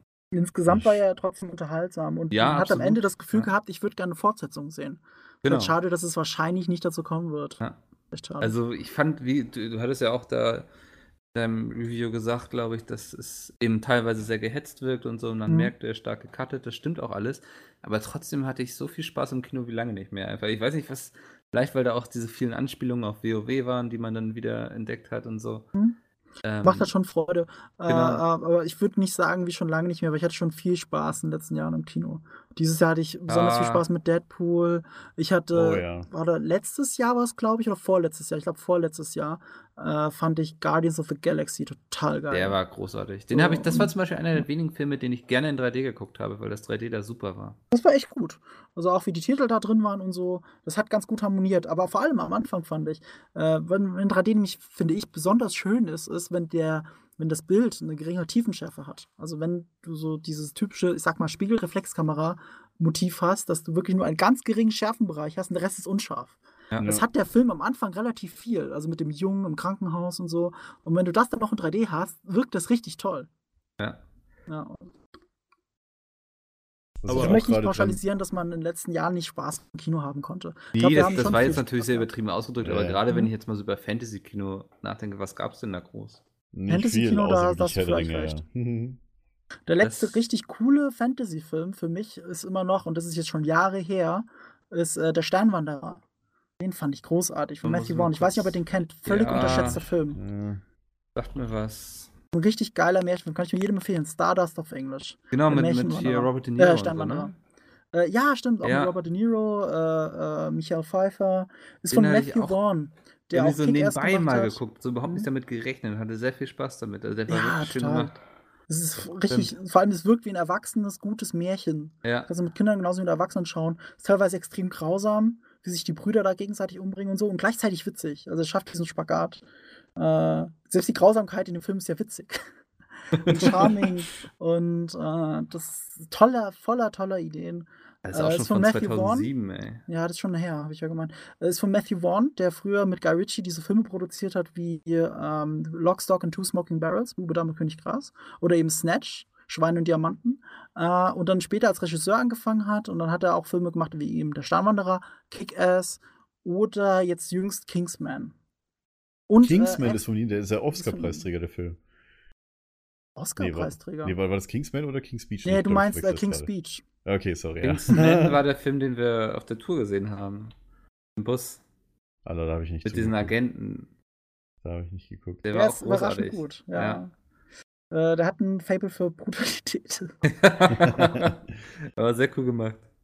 Und auf ähnlichem Niveau Sternwanderer, wenn nicht besser. Also einer meiner Lieblings-Fantasy-Filme seit Herr der Ringe. Vielleicht auch Panzer Ja, natürlich. So. Ja gut, ich muss Ah. sagen, bei mir so ein, so ein Turning Point war echt so die Fantasy-Filme so. Keine Ahnung, bei mir ging es irgendwie, muss man ganz ehrlich sagen, mit Harry Potter irgendwie los und dann so Herr der Mhm. Ringe und so- weiter. Spannend. Stimmt, das war auf jeden Fall ein dicker Punkt bei mir. Ich hätte ja, jetzt zum Beispiel Filmen. diese Fantasy-Filme hätte ich im weitesten Sinne zu Star Wars dazugerechnet, weil Star Wars ist ja weniger Science Fiction als ein Space Opera, ein Weltraummärchen. Und äh, da, da, da gibt es Star Wars und Herr der Ringe schwimmt da auf einer Linie für mich. Also ähm, das, wo mich Star Wars beeindruckt hat, äh, nicht weniger beeindruckt hat mich Herr der Ringe. So nach dem Motto. Deswegen hätte ich jetzt Herr der Ringe gar nicht so sehr als Turning Point wahrgenommen, weil die Mischung zwischen Abenteuer und Unterhaltung hatte ich schon bei Star Wars. Ja, aber das war für mich noch, also liegt vielleicht bei mir auch so ein bisschen am Alter, weil als Star Wars. Mhm. Ja, ich war ja noch nicht mal geboren, glaube ich, als Star Wars rauskam, aber Ja, Herr der Ringe war 80ern. für mich so, dass, weil ich den ja auch wahrscheinlich im Kino gesehen habe. Star Wars habe ich ja gar nicht im Kino gesehen, sondern zu Hause so vorm Fernseher. Und ähm, das wirkt ganz anders. Und muss man sagen, da bin ich auch eher so der Schild- und Schwerttyp als der Laserschwerttyp. Man kann aber auch sagen, das stimmt schon, Herr der Ringe ist das epischere, wenn Ja. man so sagen will. Und da Weil fühlst du Star dich auch Wars irgendwie ist- besser, wenn du es guckst, auch finde ich. Ja, Star Wars fühlt sich ja teilweise mehr wie ein Western an auch. Ja. Da sind ja. Ja. so viele Western-Elemente drin. Es ist mehr Abenteuer, es ist mehr Spaß. Äh, und ein Herr der Ringe ist halt epischer, ernster. Es ist schon, schon was Besonderes, das stimmt. Aber mein Turning Point zum Beispiel wäre jetzt ein anderer tatsächlich, und zwar Pulp Fiction. Den habe ich mit zwölf gesehen. Okay, gut. Da habe ich zum ersten Mal. Bisschen zu früh. Ein bisschen früh vielleicht, aber es kommt auf die Erziehungsberechtigten an und wie erwachsen man selber ist. Ähm, ich finde, Pulp Fiction hat mir zum ersten Mal gezeigt, äh, dass Dialoge, Charaktere und auch die Arbeit mit der Kamera anders funktionieren kann als in allen anderen Filmen, die ich davor gesehen habe. Hm. Pulp Fiction hat mich ist wirklich- hm? Also zählt ja, sagen ja viele auch heute noch immer noch einer der besten Filme aller Zeiten. So. Der ist ja Quentin Tarantino, wer was, was glaubt Ja, nee, aber ich finde auch allein, also diese Dialoge und allein diese, ja, doch irgendwie verworrene Handlung, so, wo du erstmal so im Nachhinein dir das zusammenbasteln musst, so ein bisschen, ja, du merkst es schon währenddessen irgendwie, was wohin gehört, aber so generell finde ich sehr gut gemacht, so irgendwie auch. Ja, sehe ich genauso. Also mich mein, tatsächlich mein persönlicher Lieblingsfilm immer noch. Wobei man sagen muss, ich, wenn es um Lieblingsfilme geht, da zähle ich immer nicht die Franchise-Filme dazu. Also zum Beispiel sowas wie Imperium schlägt zurück, super geiler Film. Aber der funktioniert ja nicht ohne den davor. Deswegen finde ich es unfair zu sagen, das Imperium schlägt Ja. zurück ist dein Lieblingsfilm. Weil als Ja. Film alleine kann er nicht funktionieren ohne den Vorgänger. Oder Ja. Herr der Ringe, super geil, aber du brauchst halt alle drei. Ja. Also dritt sind sie perfekt, aber nicht einer alleine. Natürlich kann man sagen, die Gefährten ist wahrscheinlich der beste von der Stimmung her, aber Helms Klamm ist auch super geil, die Belagerung von äh, Minas Tirith, Ja. das, das gehört halt alles zusammen. Und äh, aber Pulp Fiction funktioniert als einzelner Film. Und wenn ich dann wirklich nur den Film und nicht die große Story bewerte, ist für mich Pulp Fiction der beste Film aller Zeiten. Aber das ist auch eine persönliche Meinung. Aber ja auch die Schauspieler von, von äh, bei, bei Pulp Fiction, alter Schwede. John Travolta, Samuel L. Jackson, Uma Thurman, Ja, Bruce das- Willis. Das das liest sich einfach wie so die, das Who's ja, ja. Who aus dem, aus dem Ja. ersten Jahr. Aber das Besondere ist ja, und deswegen hat mich auch Pulp Fiction wieder zum Nachdenken gebracht, äh, der John Travolta war ja nicht zu der Zeit ein Star, als der Film rauskam. Im Gegenteil, es war ein abgehalfterter Ja. Star aus Saturday Night Live aus den 70ern und 80ern. Ja, stimmt. äh, mit dem keiner was zu tun haben wollte, der schon mittlerweile schon übergewichtig war und sein einziges Attribut ist, dass er mal tanzen konnte. So, und jetzt nimmt aber Tarantino, kassiert den ein und lässt ihn eine Szene tanzen, der so uninspiriert wie möglich tanzt. Ausgerechnet der Tanzgott der 70er und 80er. Und das ist halt so ein toller Kontrast, den du auch erst verstehst, wenn du dich damit beschäftigst. Deswegen sage ich auch, Pulp Fiction ist für mich so ein Turning Point, weil man muss sich dann noch mehr mit Film beschäftigen, als jetzt bei James Bond. Und deswegen war der so wichtig für mich auch. Allein was bei Wikipedia steht, 1986 arbeitete der erfolglose Schauspieler Quentin Tarantino in einer Videothek und schrieb Drehbücher, die er Mhm. unaufgefordert an alle möglichen Filmstudios verschickte. Wie war das mit Bond? nee, Quatsch. Ja, aber ähm, Bond hat auch seine eigene Geschichte, so ist es nicht. Äh, Ja. Aber es ist auch schön, was, was Tarantino halt mit dem Storytelling in den Film gemacht hat. Er hat über Nonsens-Dialoge äh, Charaktere transportieren können. Das versuchen ja viele, haben das später versucht und auch heute noch, das zu kopieren, aber niemals so brillant wie Tarantino. Man nimmt zum Beispiel nur diesen Big Mac-Dialog am Anfang des Filmes. Mhm. Ähm, Ja. soll ich sagen, das ist eigentlich kompletter Nonsens. Gleichzeitig ist es aber eine super interessante Beobachtung von Tarantino als Amerikaner, der sieht, dass es in Europa komplett anders läuft und wir Europäer sehen, dass es in Amerika komplett anders läuft. Das ist ja einem Europäer im Zweifelsfall gar nicht klar, dass wir der Amerikaner Mayo und Pommes nichts miteinander zu tun haben. Und, äh, oder auch das metrische System, dass es da ja so krasse Unterschiede gibt. Wir wissen das, aber uns ist es nicht bewusst. Und Tarantino macht es uns bewusst und charakterisiert gleichzeitig damit die zwei Figuren. Der eine, der sich interessiert, der andere, der es erzählt, aber irgendwie gelangweilt ist. Und dann es endet ja auch damit, ja, im Burger King war ich nicht. So, das ist halt, es ist auf seine Weise mit jedem Wort und dem, was es transportiert, über die Charaktere und über den Zuschauer, genial. Und selten erreicht. Und deswegen ist Pulp Fiction so perfekt für mich. Ich muss auch gerade dran denken, ähm, äh, wo du gesagt hast, die Amerikaner und das metrische System. Da muss ich gerade an diesen schnippischen Kommentar von Amy in Big Bang Theory denken, dass Amerikaner keine Annahme vom metrischen System haben, oder wie? Als Sheldon noch diese Verrechnung hat bei Big Bang Theory. Mhm. Also sich verrechnet bei dieser Entdeckung. da muss ich gerade drüber lachen. Aber ich muss auch sagen, dass ich bei Filmen so generell Dialog über Action auf jeden Fall setzen würde. Also ich gucke mir lieber einen Film an, der gute Dialoge hat, als einen Film, wo jetzt nur ständig irgendwie rumgeballert wird. Ja. Weil das ist mir dann zu, zu wenig irgendwie. Und ich finde, ähm, äh, ähm, James Bond kriegt da so einen ganz guten Dreh, weil das halt Ja, die stimmt. Action ist, aber halt auch Dialoge, wo, wo du halt auch wirklich beim Film weiterkommst. Aber ich jetzt zum Beispiel Weiß ich jetzt nicht. Hier, wie heißen die, wie heißt dieser mit den Autos da die ganze Zeit? Äh, Fast and Äh, Furious. Fast das ist Furious. mir viel zu flach irgendwie. Das, das kann ich mir dann noch nicht angucken. Aber so, so Dialoge finde ich immer, finde ich immer toll und Pulp Fiction ist halt super. Also dialogmäßig. Deswegen finde ich den auch immer noch toll. Ja, das, das kann halt. Tarantino, finde ich, wie kaum jemand anderes. Das muss man schon sagen. Es liegt auch ein bisschen an seiner Art, wie er arbeitet, weil er arbeitet eher wie ein Theaterregisseur.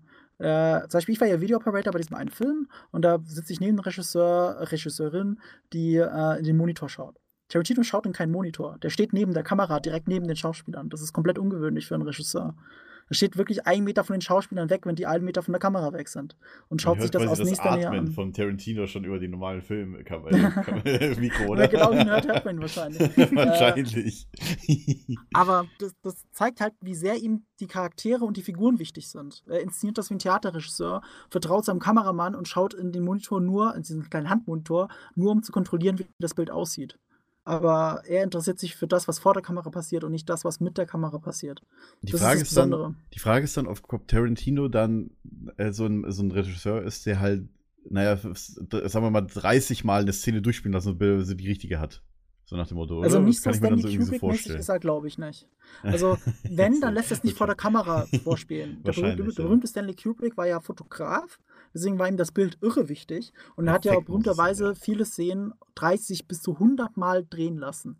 Ich glaube, die haben ja mehr oder weniger an Shining zwei Jahre gedreht. Mit Pausen natürlich. Ja. Und, äh, und Tarantino ist ja jemand, der so stark mit Schauspielern arbeitet, dass bei ihm diese, ähm, ich weiß gar nicht, wie das heißt, diese Besprechung vorher und dieses Durchspielen, bevor man es mit der Kamera aufnimmt, dass das wahrscheinlich wichtiger ist ja. als das, was Ja, vor ja, der. Kamera passiert. Weil die Kamera ist nur noch das geil ins Bild zu fassen. Aber wa- was, was Tarantino mit den Schauspielern arbeitet, passiert davor.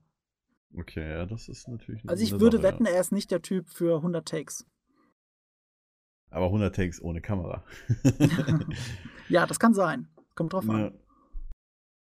Ja. Ah, Okay, dann ja, fortgeschrittene Zeit und so. Ähm, guck, gucken wir mal so auf die, auf die, auf die, auf die Zukunft, was da so rauskommt. Ähm, beziehungsweise äh, so ein bisschen so, wa- was ist so geplant? Ich meine, äh, dieses Jahr im, im Dezember kommt ja noch äh, ein, ein gewisser Star Wars-Film raus, ja. Mhm. Wobei ich da mal ganz vielleicht kurz zusammengepackt in, oder ganz kompakt, Marco, von dir so eine Einschätzung haben wollen würde zu Rogue One. Äh, ich bin äußerst gespannt. Äh, ich erwarte nicht den nächsten neuen Star Wars. Ich erwarte Mhm. aber, dass er uns eine neue Geschichte erzählt. Weißt du, dass es früher Expanded Universe war, was in Romanen, in Videospielen stattgefunden hat. Ja. Das wird jetzt endlich mal als Kinofilm gepackt. Wie oft hat man eine geile Star Wars Story gelesen oder gespielt und man das Gefühl hatte, das hätte ich gerne als Kinofilm. Und genau das Ja. machen die jetzt einfach. Von Star Wars-Fans für Star Wars-Fans. Und nicht in diesem Zwang, das muss jetzt eine große Saga werden, sondern es ist ein einzelner Film, der nur für sich funktioniert. Vor allem Spin-off. Und das finde ich super spannend. Ich bin irre gespannt. Mit jedem Trailer, der rauskam, mit allen neuen Leaks, habe ich gedacht, wow, ich bin neugierig. Äh, das muss nicht der beste Film aller Zeiten werden, aber es kann ein Film sein, den ich nicht missen wollen würde. Im Star Wars-Universum. Und, dar und darauf freue ich mich einfach am meisten. Genau. Jetzt- und, Jetzt interessiert mich von Mikkel, freust du dich oder nicht auf den Film? Stimmt, ja. Mikkel ist, der, Mikkel ist der größte Star Wars 7 äh, Verächter, sagen wir jetzt mal fast schon so, den ich kenne. Der ist, er könnte aus den gerade angesprochenen Gründen sehr interessant werden, weil was mich am meisten gestört hat, war, dass der storytechnisch ja eigentlich nur ein Aufguss war von dem, was wir schon kannten. ja. Mhm. Ähm, und dadurch, dass sie jetzt eben eine ganz neue Storyline anfangen, was ich mir eigentlich schon vom letzten Teil erhofft habe, ähm, gebe ich dem Ganzen nochmal eine Chance. Mhm.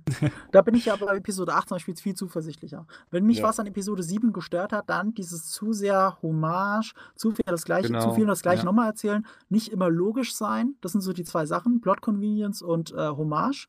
Das stört mich an Episode 7, das ist von beidem zu viel. Aber äh, atmosphärisch hat das super getroffen und ich mag die Charaktere total. Ich mag die neuen Charaktere super ja, gerne. war, war sehr So. schön inszeniert Ja. und so. Und also jetzt der Frage. neue ist ja von Ryan Johnson. Und Ryan Johnson ist so ein junger Regisseur, von dem ich schon seit Ewigkeiten ein Riesenfan bin. Also als ich Brick von dem gesehen habe, das ist so ein kleiner Neo-Noir- Neo-Noir äh, äh, Krimi-Film. War total weggeblasen. Dann hat der Looper gemacht. Das ist so ein kleiner Fantasy-Film, Science-Fiction-Film, der an vielen vorbeigegangen ist. Zeitreisefilm, aber super kreativ ist. Und das Besondere an Ryan Johnson ist, der schreibt seine Sachen immer selber. Also auch Episode 8, hat auch die Story für Episode 9 geschrieben, also die Story, nicht das Drehbuch. Und ähm, der hatte auch Breaking Bad Sachen gemacht. Mitunter ein paar der besten Uh. Breaking Bad Folgen kommen nur von ihm. Also Regie und Drehbuch. Der Typ denkt sich Geschichten aus, die es so vorher nicht gab. Der adaptiert gar nichts. Und Gleichzeitig ein riesen Star Wars-Fan. Das ist eine perfekte Kombination. Ein Oh toller ja, Regisseur, ein toller. Autor, riesen Star Wars-Fan, der nur eigene Sachen macht, darf jetzt mit diesen Charakteren arbeiten, die Episode 7 uns vorgelegt hat. Ich habe für Episode 8 die größten Hoffnungen, die man überhaupt haben kann. Mhm. Ich muss auch sagen, es wissen ja viele zum Beispiel gar nicht, dass äh, J.J. Abrams, der den, den siebten, achten und den neunten Film, soweit ich weiß, macht, ne? Also, sieb, Also, also Ist seit das jetzt nicht eigentlich, macht, ich wollte du? gerade fragen, ist das jetzt Episode 8 oder ist das jetzt Nee, das ist Episode? Rogue One, das ist, äh, das Rogue One ist ein. Spin-off. Das Und nächstes. Jahr kommt Episode 8. Genau, alle zwei Jahre machen die das jetzt. Ähm, an sich finde ich ja, J.J. Abrams macht ja äh, zumindest, hat jetzt den siebten Teil gemacht. Ja, der hat auch die ersten beiden Filme der neuen Star Trek-Trilogie gemacht, also Star Trek Ja. und Star Trek Beyond. Ja. Das wissen ja viele gar nicht, weil es gibt ja Leute, die sagen Echt? Star Wars, nee, die Star Trek, Anti-Star Trek und nur Star Wars und es gibt auch Leute, die sagen Aber nur Star Trek, äh, aber du hast dich ja getäuscht mit Beyond, er hat Into Darkness gemacht. Stimmt, Beyond war der letzte, richtig, Aber sorry. man muss ja. dazu sagen, J.J. Abrams ist als Produzent, als ausführender Ja, Produzent, ist er immer dabei. noch bei beiden Franchises dabei. Ja. Also er prägt es immer noch mit. Und auch und Rogue One? man kann jetzt ein Fan von- Produzent? Äh, na, bei Rock One nicht. Sorry, das, da muss ich es korrigieren. ja, ja. Da guckt nur Lucasfilm drauf, da hat er gar nichts damit zu tun. Äh, aber für die Saga ist er immer noch mitverantwortlich. Ja. Er wollte halt nur bei einem Regie führen, weil er sich gesagt hat, er will nicht so lange weg von der Familie sein. Der, der Film wird in London gedreht. äh, Ja. Hauptsächlich. Du bist dann quasi ein Jahr lang in England gefangen, mehr oder weniger. Ja. J.J. Abrams, finde ich, ist ein, eigentlich ein sehr guter Regisseur. Also wie der siebte. Auch wieder wie der Star Trek-Teil äh, Mhm. gemacht worden Er hat, ist. er hat immer so seine. Schwächen als Autor und als Regisseur teilweise. Teilweise übertreibt er es mit Inszenierung, teilweise übertreibt er es mit der Plot-Convenience bei den Drehbüchern. Das sagt er ist aber auch selber, das sagt er auch selber. Ja. Und ähm, er wird ja so ein bisschen als der neue Star Spielberg gehandelt. Ganz so gut ist er nicht wie Spielberg in seinen frühen Jahren, aber er hat viel richtig gemacht. Also ich finde die neuen Star Trek-Filme mag ich total. Ich bin ein riesen. Star Trek-Fan, ich finde die inszenatorisch toll. Äh, ich finde, sie funktionieren als eigenes Franchise, neben TNG, neben der Original Crew, neben den ganzen Serien. Ähm, die machen mir gibt ja- Spaß. Es gibt ja auch sehr viele Leute, die halt so, so, so ein Anti äh, gegen diese neuen Star Trek-Filme sind. Ich muss sagen, haben sie auch bei Big Bang Theory gut äh, parodiert, äh, als Sheldon noch diesen Spock bestellt und dann plötzlich Ja. Zachary Quinto vor einem steht. Und dann am Ende sagt, ah, ich mag ihn doch. Weißt du, so erst so die, die Kritik gegenüber den neuen Star Wars-Filmen, dann gucken sie an, oh, ich mag ihn doch. Ja. Also das haben sie sehr gut gemacht. Ja, ich auch. wieder. Und ich habe auch ganz ehrlich, auch die ganze Kritik an Spock mit äh, Uhura und so, dass er mit ihr zusammengekommen ist, nach, nachdem sein Heimatplanet zerstört wurde. Man schaue sich nur mal die ersten zwei Folgen der allerersten Original Series an. ja, Uhura flirtet mit Spock und zwar wie noch was. Nur Spock äh, ist halt nicht auf dem, auf diesem, wie soll ich sagen, ist nicht emotional gebunden genug, um darauf äh, wirklich einzugehen. Das machen Aber wir erst, nachdem der Planeten zerstört Genau. in dieser anderen Zeitlinie. Seine Mutter quasi, ist ja. gestorben, komplett anders. Ich war auch ein paar Folgen später, nachdem Uhura mit ihm geflirtet hat, gibt es eine Folge, in der Spock äh, emotionalen Breakdown hat, ähm, weil er von einer Krankheit, äh, wie soll ich sagen, infiziert worden ist. Und hat einen emotionalen Breakdown und redet über seine Halbmenschlichkeit, über seine Mutter und so. Ja. Und, und die lebt er zu der Zeit noch. Wie wäre denn Spock drauf gewesen, wenn seine Mutter wirklich vor seinen Augen gestorben wäre, so wie es jetzt bei Star Trek der Fall war? Ja, ja, ja. Und ich finde es eigentlich ganz nett weitergedacht, dass in einer al- alternativen Dimension quasi oder alternativen alternative Zeitlinie, Zeitlinie, muss man die ja zwei sagen. Ja. zusammenkommen. Das finde ich auch Deswegen- super gemacht, einfach. Auch Ja. schade, dass Leonard, es ist, immer schade, wenn jemand stirbt, aber vor allem Leonard Nimoy, der äh, vor allem bei den Star Trek-Teilen das auch geprägt hat. Ich finde auch, fand auch super, dass, ja, äh, es ist ja auch der Schauspieler von, von äh, der Junge von, von ähm, äh, Chekhov gestorben, leider. Ja, Anton Jelchin. wie sie den Mhm. ersetzen. Ja, genau. Äh, die haben im dritten Teil haben sie Die werden ihn beide, gar nicht ersetzen, aus. Respekt vor ihm. Und äh, wie sie ihn rausschreiben werden, ist eine andere Frage, aber sie werden ihn nicht Bin ersetzen. ich sehr gespannt. Also, ich, ja, gut, der Film kommt wahrscheinlich erst in drei Jahren. Bei Star Trek lassen sie irgendwie länger Zeit als bei Star Wars, habe ich das Gefühl. ja, Also aber jetzt Star Trek ist auch nicht die gleiche Marke wie Star Wars. Ist auch bei weitem Ja. nicht so erfolgreich, auch in den Kinos nicht. Ja. Ähm, das ist schon ein großer Unterschied. Aber hat auch, auch äh, viele Nerd-Fans natürlich. Gut, Natürlich, Star Wars aber wenn die Hälfte davon auf. Barrikaden geht bei den neuen äh, Reboot-Teilen, Ja, klar. dann ist es auch schwierig. Aber Ja. jetzt gut, jetzt machen sie ja fernsehmäßig wieder was, schließt. Was, auf was freuen wir uns? Äh, ganz klar Star Trek Discovery bei mir. Ähm, ich freue mich auf American Gods, das ist auch von Brian Fuller. Das ist eine Adaption von Neil Gaiman, der so Sachen geschrieben hat wie eben Sternwanderer oder äh, noch Coraline zum Beispiel, äh, The Sandman, eine Comicreihe, die eigentlich auch mal verfilmt werden sollte. Ganz großes Genie. Ich bin gespannt, wie American Gods ist. Ja. Game of Thrones natürlich. Fragt mich mal, Ja. wie es weitergeht. Oh drauf. oh ja. Wie ist bei euch beiden, Jungs? Game of Thrones ist komplett. Nimmt bei dir alles komplett ein. Ja. ich weiß noch, wo ihr vor der Tour diese neue Game of Thrones Folge und diese, die, die Finalfolge geguckt habt, wo ich Das halt war die hatte. neunte Folge, also die vorletzte, Oder die- welche ja immer so das große Finale eigentlich ist. Ähm, hatten ich wir alle zusammen bei Dennis geschaut. Ja. Mega abgegangen, Alter. Ja, total. Gerade die neue Staffel war sehr dankbar, um Recaps zu machen, weil ja die Serie endlich mal die Bücher richtig eingeholt hat. Ja, Und dann ist es ja auch spannend, der mitzuraten, wie es weitergeht, wenn du nicht die Hälfte davon nachblättern kannst. Ähm, es gibt im Ganzen nochmal eine neue Ebene. Sie entfernt sich natürlich jetzt noch weiter von den Büchern als je zuvor. ja. Aber das muss man, wie, wie, wie ähm, George R. R. Martin selber gesagt hat, so schön, sind halt zwei, zwei verschiedene Arten, diese ein und dieselbe Geschichte zu erzählen. So ein Mhm. bisschen. Wie zwei Theaterstücke von, also eine auch- ist wie eine andere, ist kein, nicht wie die andere. Und das ist auch richtig so. Das ist, ich liebe die Bücher, aber ich liebe Ja. auch die Serie. ich finde auch immer beides diese für sich ist Frage so schwierig, so was war besser oder wenn Leute sagen, so, oh, das Buch hat mir besser gefallen, so es sind ja eigentlich zwei komplett unterschiedliche Medien, Genau. die Geschichten ganz unterschiedlich erzählen, wo die Autoren ganz unterschiedliche Möglichkeiten haben, denen eine Story beizubringen. Also ja. ähm, ich finde, das muss man immer sehr getrennt betrachten, ob der Film für sich gut ist und so. Also nicht wie der Film im Vergleich zum Buch, das ist schwierig. Mhm. Oder wie die Serie im Vergleich zum, äh, also das darf man auch nicht machen, ja. Wenn nur die, die Grundcharaktere vor allem aus den Büchern sind und Man- die man- Filme anders gemacht sind. Und man hat es jetzt zum Beispiel in Harry Potter gesehen, was für Probleme da man dann schlussendlich hatte, die Filme umzusetzen mit den ganzen Sachen, die in den Büchern drin waren, wenn man sich komplett stur daran hält. Ja, das stimmt. Äh, zum Beispiel ist ja meine Lieblingsverfilmung bei Harry Potter der dritte Teil, der Gefangene von Azkaban. Ja. ja. Und ich möchte behaupten, das ist der Film, der sich am weitesten entfernt von den Büchern, aber stimmt, gleichzeitig die Aussage und die Spannung des Buches perfekt äh, einfängt. Und das ist die große Kunst bei Adaption. Du musst eigentlich Aussage und Gefühl und Emotion, das musst du alles einfangen von der Vorlage, aber du darfst es gerne anders erzählen. Zum Beispiel jetzt ganz konkret bei der Gefangenen von Azkaban werden viele Sachen äh, in diese Zeitreisegeschichte eingebaut, alles auf einen Zeitpunkt und Ort verlegt quasi, die in den Büchern anders stattfinden. Und das passt aber perfekt zum Film und in den Büchern passt es perfekt zu den Büchern. Deswegen die perfekte Verfilmung für mich, der Gefangene von Azkaban. Also man muss auch sagen, ich glaube, die ersten beiden Teile von Harry Potter hat ja ein und derselbe Regisseur gemacht. Und dann Chris haben Columbus, beim dritten, ja. genau, dann haben sie im dritten Teil gewechselt auf Alfonso, Alfonso Cuarón. Der hat ja, glaube ich, auch Fluch der Karibik gemacht, ne? Nein, nein, nein, nein, nein, nein. Wer, welcher war das denn? Der hat Gravity gemacht, der hat Children of Man gemacht, solche ah Filme ja, hat er stimmt, genau. Äh, ich, ist, warte mal, ist er jetzt Der Oscar nominiert oder ist er mittlerweile Oscar prämiert? Auszeichnungen, äh, nee, hat er, Oscar prämiert 2014. Beste Regie für? Gravity, Gravity, bester okay. Schnitt für Gravity Ja. Und äh, nominiert war er nur, äh, ja, davor. Alfonso Cuarón genau. ist halt ein ganz anderes Kaliber, das muss man mal sagen. Ist ein mexikanischer Regisseur, ist ein Buddy von Guillermo del Toro, ist ein Buddy von, äh, ach, wie heißt er nochmal? Der, der die letzten zwei Oscars gewonnen hat. Äh, Gonzalo, ach, scheiße, ich komme nicht drauf.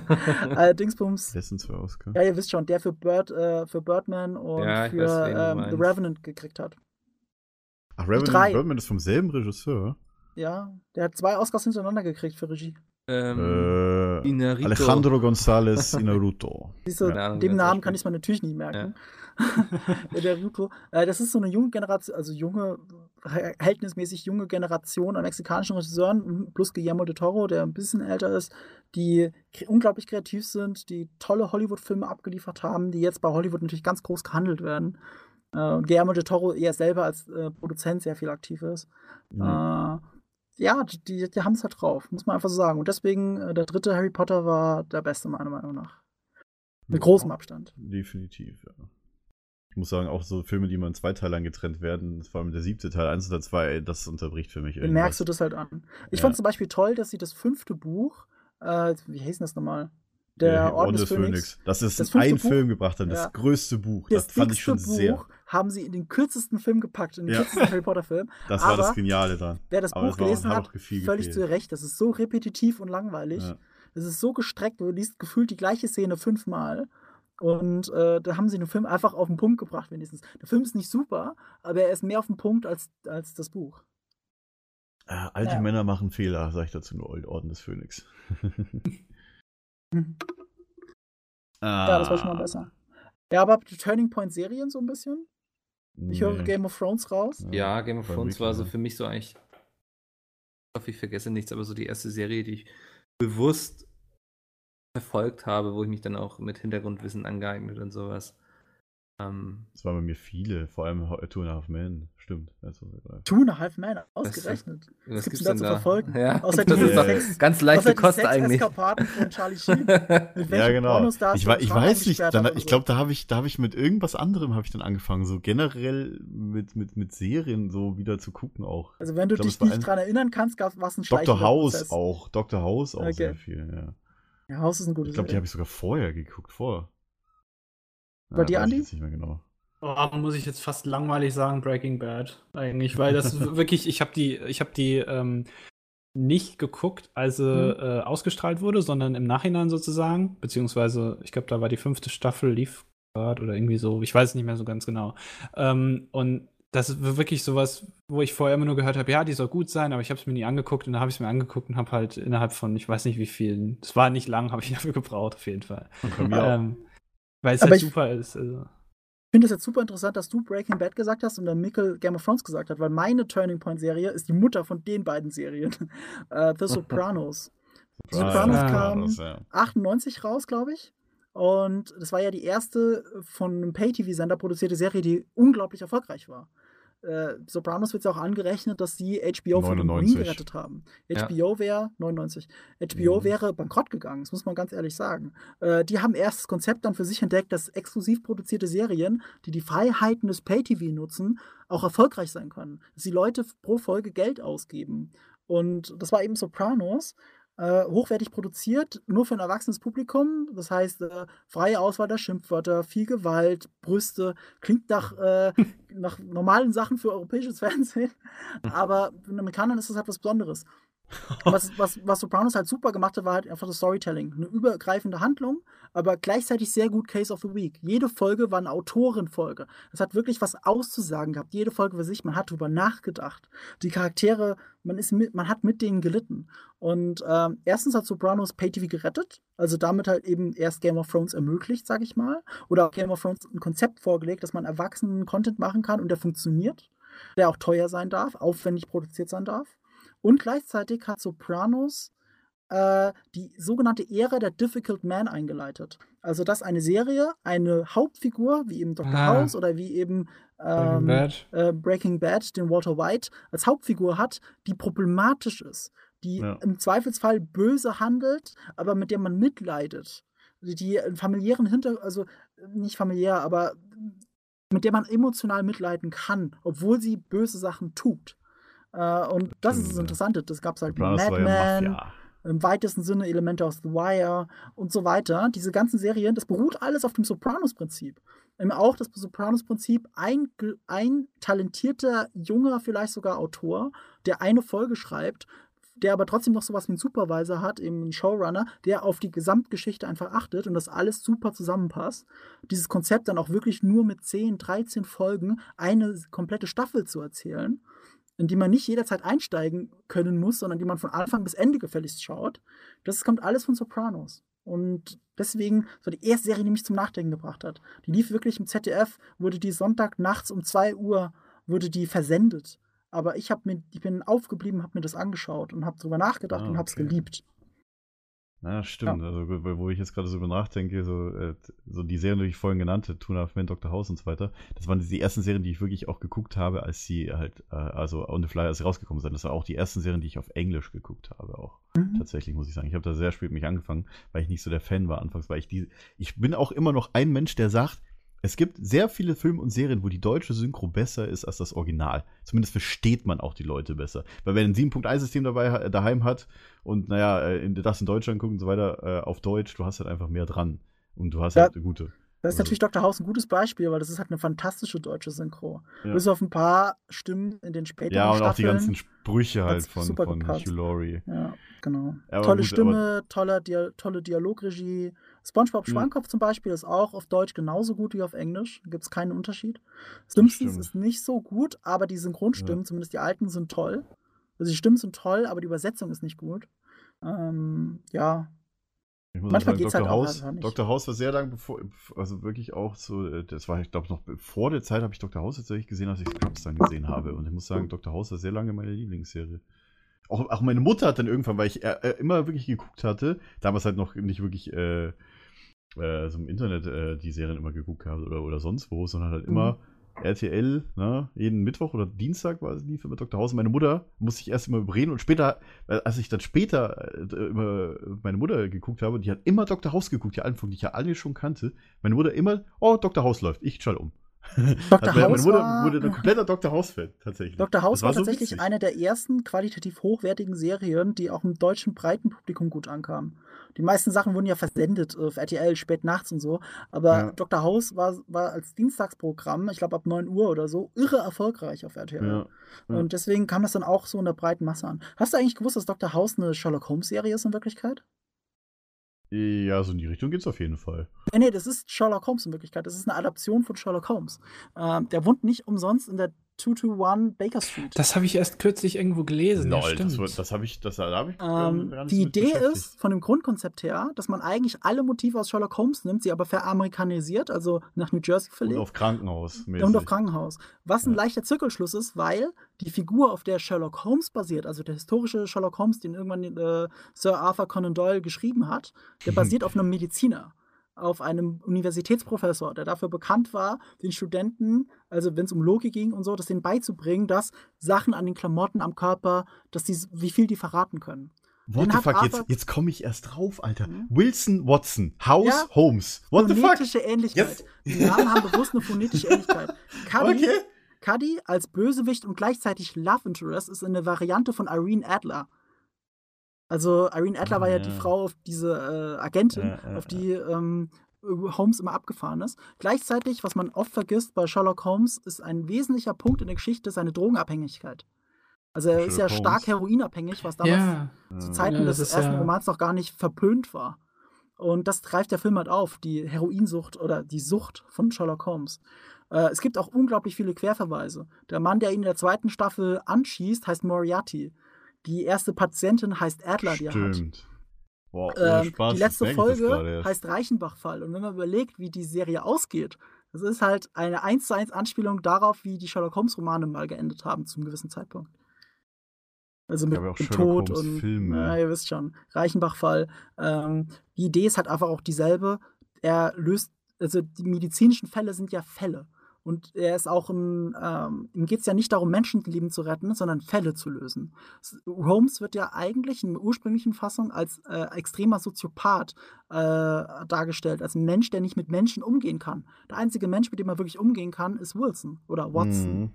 Und ähm, genau das wird ihm auch aufgegriffen in der Serie. Er kann nicht mit anderen Menschen umgehen, ihm geht es nur um die Lösung des Falles und er ist unglaublich eitler Typ, der sich selber für schlauer als alle anderen hält. Auch wenn es stimmt. Aber äh, so ist es halt auch bei Holmes. Und in Wirklichkeit ist es eine Sherlock Holmes-Serie. Ist mir nie so aufgefallen tatsächlich, aber jetzt, wo du es sagst. das habe ich weil jetzt kürzlich Sherlock irgendwo Holmes gelesen. habe. Ja. Ich Ganz wusste auch nicht, dass er in dieser Baker Street da war. Ja, ja, z- äh, 221b steht immer in seinem Haus dran und irgendwo in der Folge sieht man da äh, Personalakte oder so von Holmes auch, dass da wirklich Baker Street steht. Er wohnt in der Baker Street. Aber er hat halt die gleiche Hausnummer, 221b. Also, äh, und auch die, der Hang zum Musikspiel zum Beispiel. Es wäre bei Holmes auch vorhanden. Er ist eben Geigenspieler und äh, äh, House- House wird als. Pianist. Ja, Ja. und vor allem Gitarrist auch, aber beides. Richtig. Ja. Dargestellt. das ist ja das Musikinstrument braucht er zum. Runterkommen. Ja. Und das Vikodin auch. Ähm, ja. Die Frage ist aber, warte mal, die, aber Holmes hatte, kein, hatte, hatte Holmes auch so eine körperliche Beeinträchtigung? Nee, nicht wirklich. Also nicht, dass ich Nee, wüsste ne? zumindest. Das ist so aber, der eigene Teil aber von die- Haus. Die körperliche eigene Beeinträchtigung geht ja mit der Drogensucht einher. Ja, stimmt, ja ja, so genau. Das war, die haben wahrscheinlich einen Grund gesucht, ey, wie, wie machen wir den, den Typen mürrisch und böse, ja, wir geben ihm einfach einen abgestorbenen Muskel. Ja, wobei in der Serie auch fehlt. immer wieder gezeigt wird, dass er auch davor schon nicht der netteste Mensch war. Ja, das stimmt. Wurde nur noch mal schlimmer. Ja. Durch die Drogen, definitiv. Aber gut, ja, aber auch sie- nach den muss, Drogen ist er nicht so viel besser. muss auch gerade daran denken, dass äh, CSI Mi- Miami zum Beispiel auch eine Serie ist, die wahrscheinlich viele verpönen, aber allein durch The Who, ja. ich glaube, meine Mutter guckt die mittlerweile auch sehr gerne. Ich auch sehr viel immer für für Horatio Kane und äh, Ja, so- die so CSI. Überstilisierung von Horatio Das- Kane, da kann ich ja, das ist auch, lustig machen. ist auch, kann das auch nicht so diese, nehmen. diese CSI-Serien sind ja auch so, manchmal sind es ziemlich verpönt auch, auch vor allem auch durch die durch Boah, Horatio ich, Kane ich mag das Brille, alte ja. CSI, mag ich zum Beispiel. Das ist ganz nett. Bis zum gewissen Punkt natürlich, als Ja. alle ausgestiegen sind. Aber äh, bis dahin war es ganz cool. Ich meine, nicht umsonst hat ja Tarantino auch zwei Folgen gemacht. Äh, selber ein großer CSI? Fan ist. Welches, welches CSI? Äh, er hat bei CSI Vegas hat er Ah, zwei okay. Folgen gemacht mit so einem äh, lebendig eingegrabenen Typen. Bury It, sag ich dazu nur. Ja, ich habe so ähnlich heißt auch die Folge, aber ich bin nicht ganz sicher. Wahrscheinlich, ja. Ich habe sie gesehen, aber ich habe sie wieder aus meinem Gedächtnis gestrichen. Aber man Okay. merkt, dass sie von Tarantino ist. Auch die Trivialdialoge, die da teilweise drin vorkommen. Was sind bei euch Andy und Mikkel so zukunftsmäßig so, außer äh, jetzt Star Wars? Aber äh, wenn ich auch eins sagen darf, Ja. ähm, wenn wir gerade bei Tarantino sind und Serien, eine Lieblingsserie ist übrigens The Newsroom, kann ich auch sehr empfehlen. Auch tolle Serie. Die ist von Aaron Sorkin. Der hat. Geht es äh, um so diesen tolle- Nachrichtensprecher? Ja, genau. Der Okay, ja, hat, das hat äh, so Sachen geschrieben wie, lass mich nicht lügen, äh, eine Frage der Ehre. War das? Hieß er eine Frage der Ehre? Der mit äh, Tom Cruise und Jack Nicholson. Kennt ihr doch ähm, diese Gerichtsverhandlung? Äh, Militärgerichtsverhandlung. Habt ihr nie gesehen? Grandioser Film. Ne. Demi Moore. Sie, können- Also Sie können die Wahrheit doch gar nicht vertragen. Jack Nicholson hat einen Oscar dafür gekriegt. Es war ein Stück von Aaron Sorkin, wo er auch das Drehbuch geschrieben hat. Der hat Moneyball gemacht, der hat geschrieben äh, Jobs, äh, Steve Jobs. Äh, er hat ganz viele tolle Drehbücher geschrieben. Der Mann hat's drauf. Und er hat eben diese Serie äh, geschrieben, vor allem. Und äh, Tarantino guckt angeblich, ungelogen, hat er selber gesagt, dreimal jede Folge. Er guckt sie, wenn sie rauskommt. Er guckt sie äh, nochmal so im Vorbeigehen zu Hause, wenn er zu Hause ist, lässt er sie einfach laufen. Und ein drittes Mal guckt er kurz bevor die nächste Folge kommt. Und als er gefragt wurde, warum er denn so ein großer Fan ist von Aaron Sorkin und seinem Dings und dieser Serie, hat er gemeint, die Serie ist von den besten Drehbuchschreibern Hollywood. Natürlich liebe ich diese Serie. Also äh, Nice. auf jeden Fall Empfehlung. So, Mikkel Andi. Wie gesagt, bei mir Game of Thrones. Das ist, Ja, ja.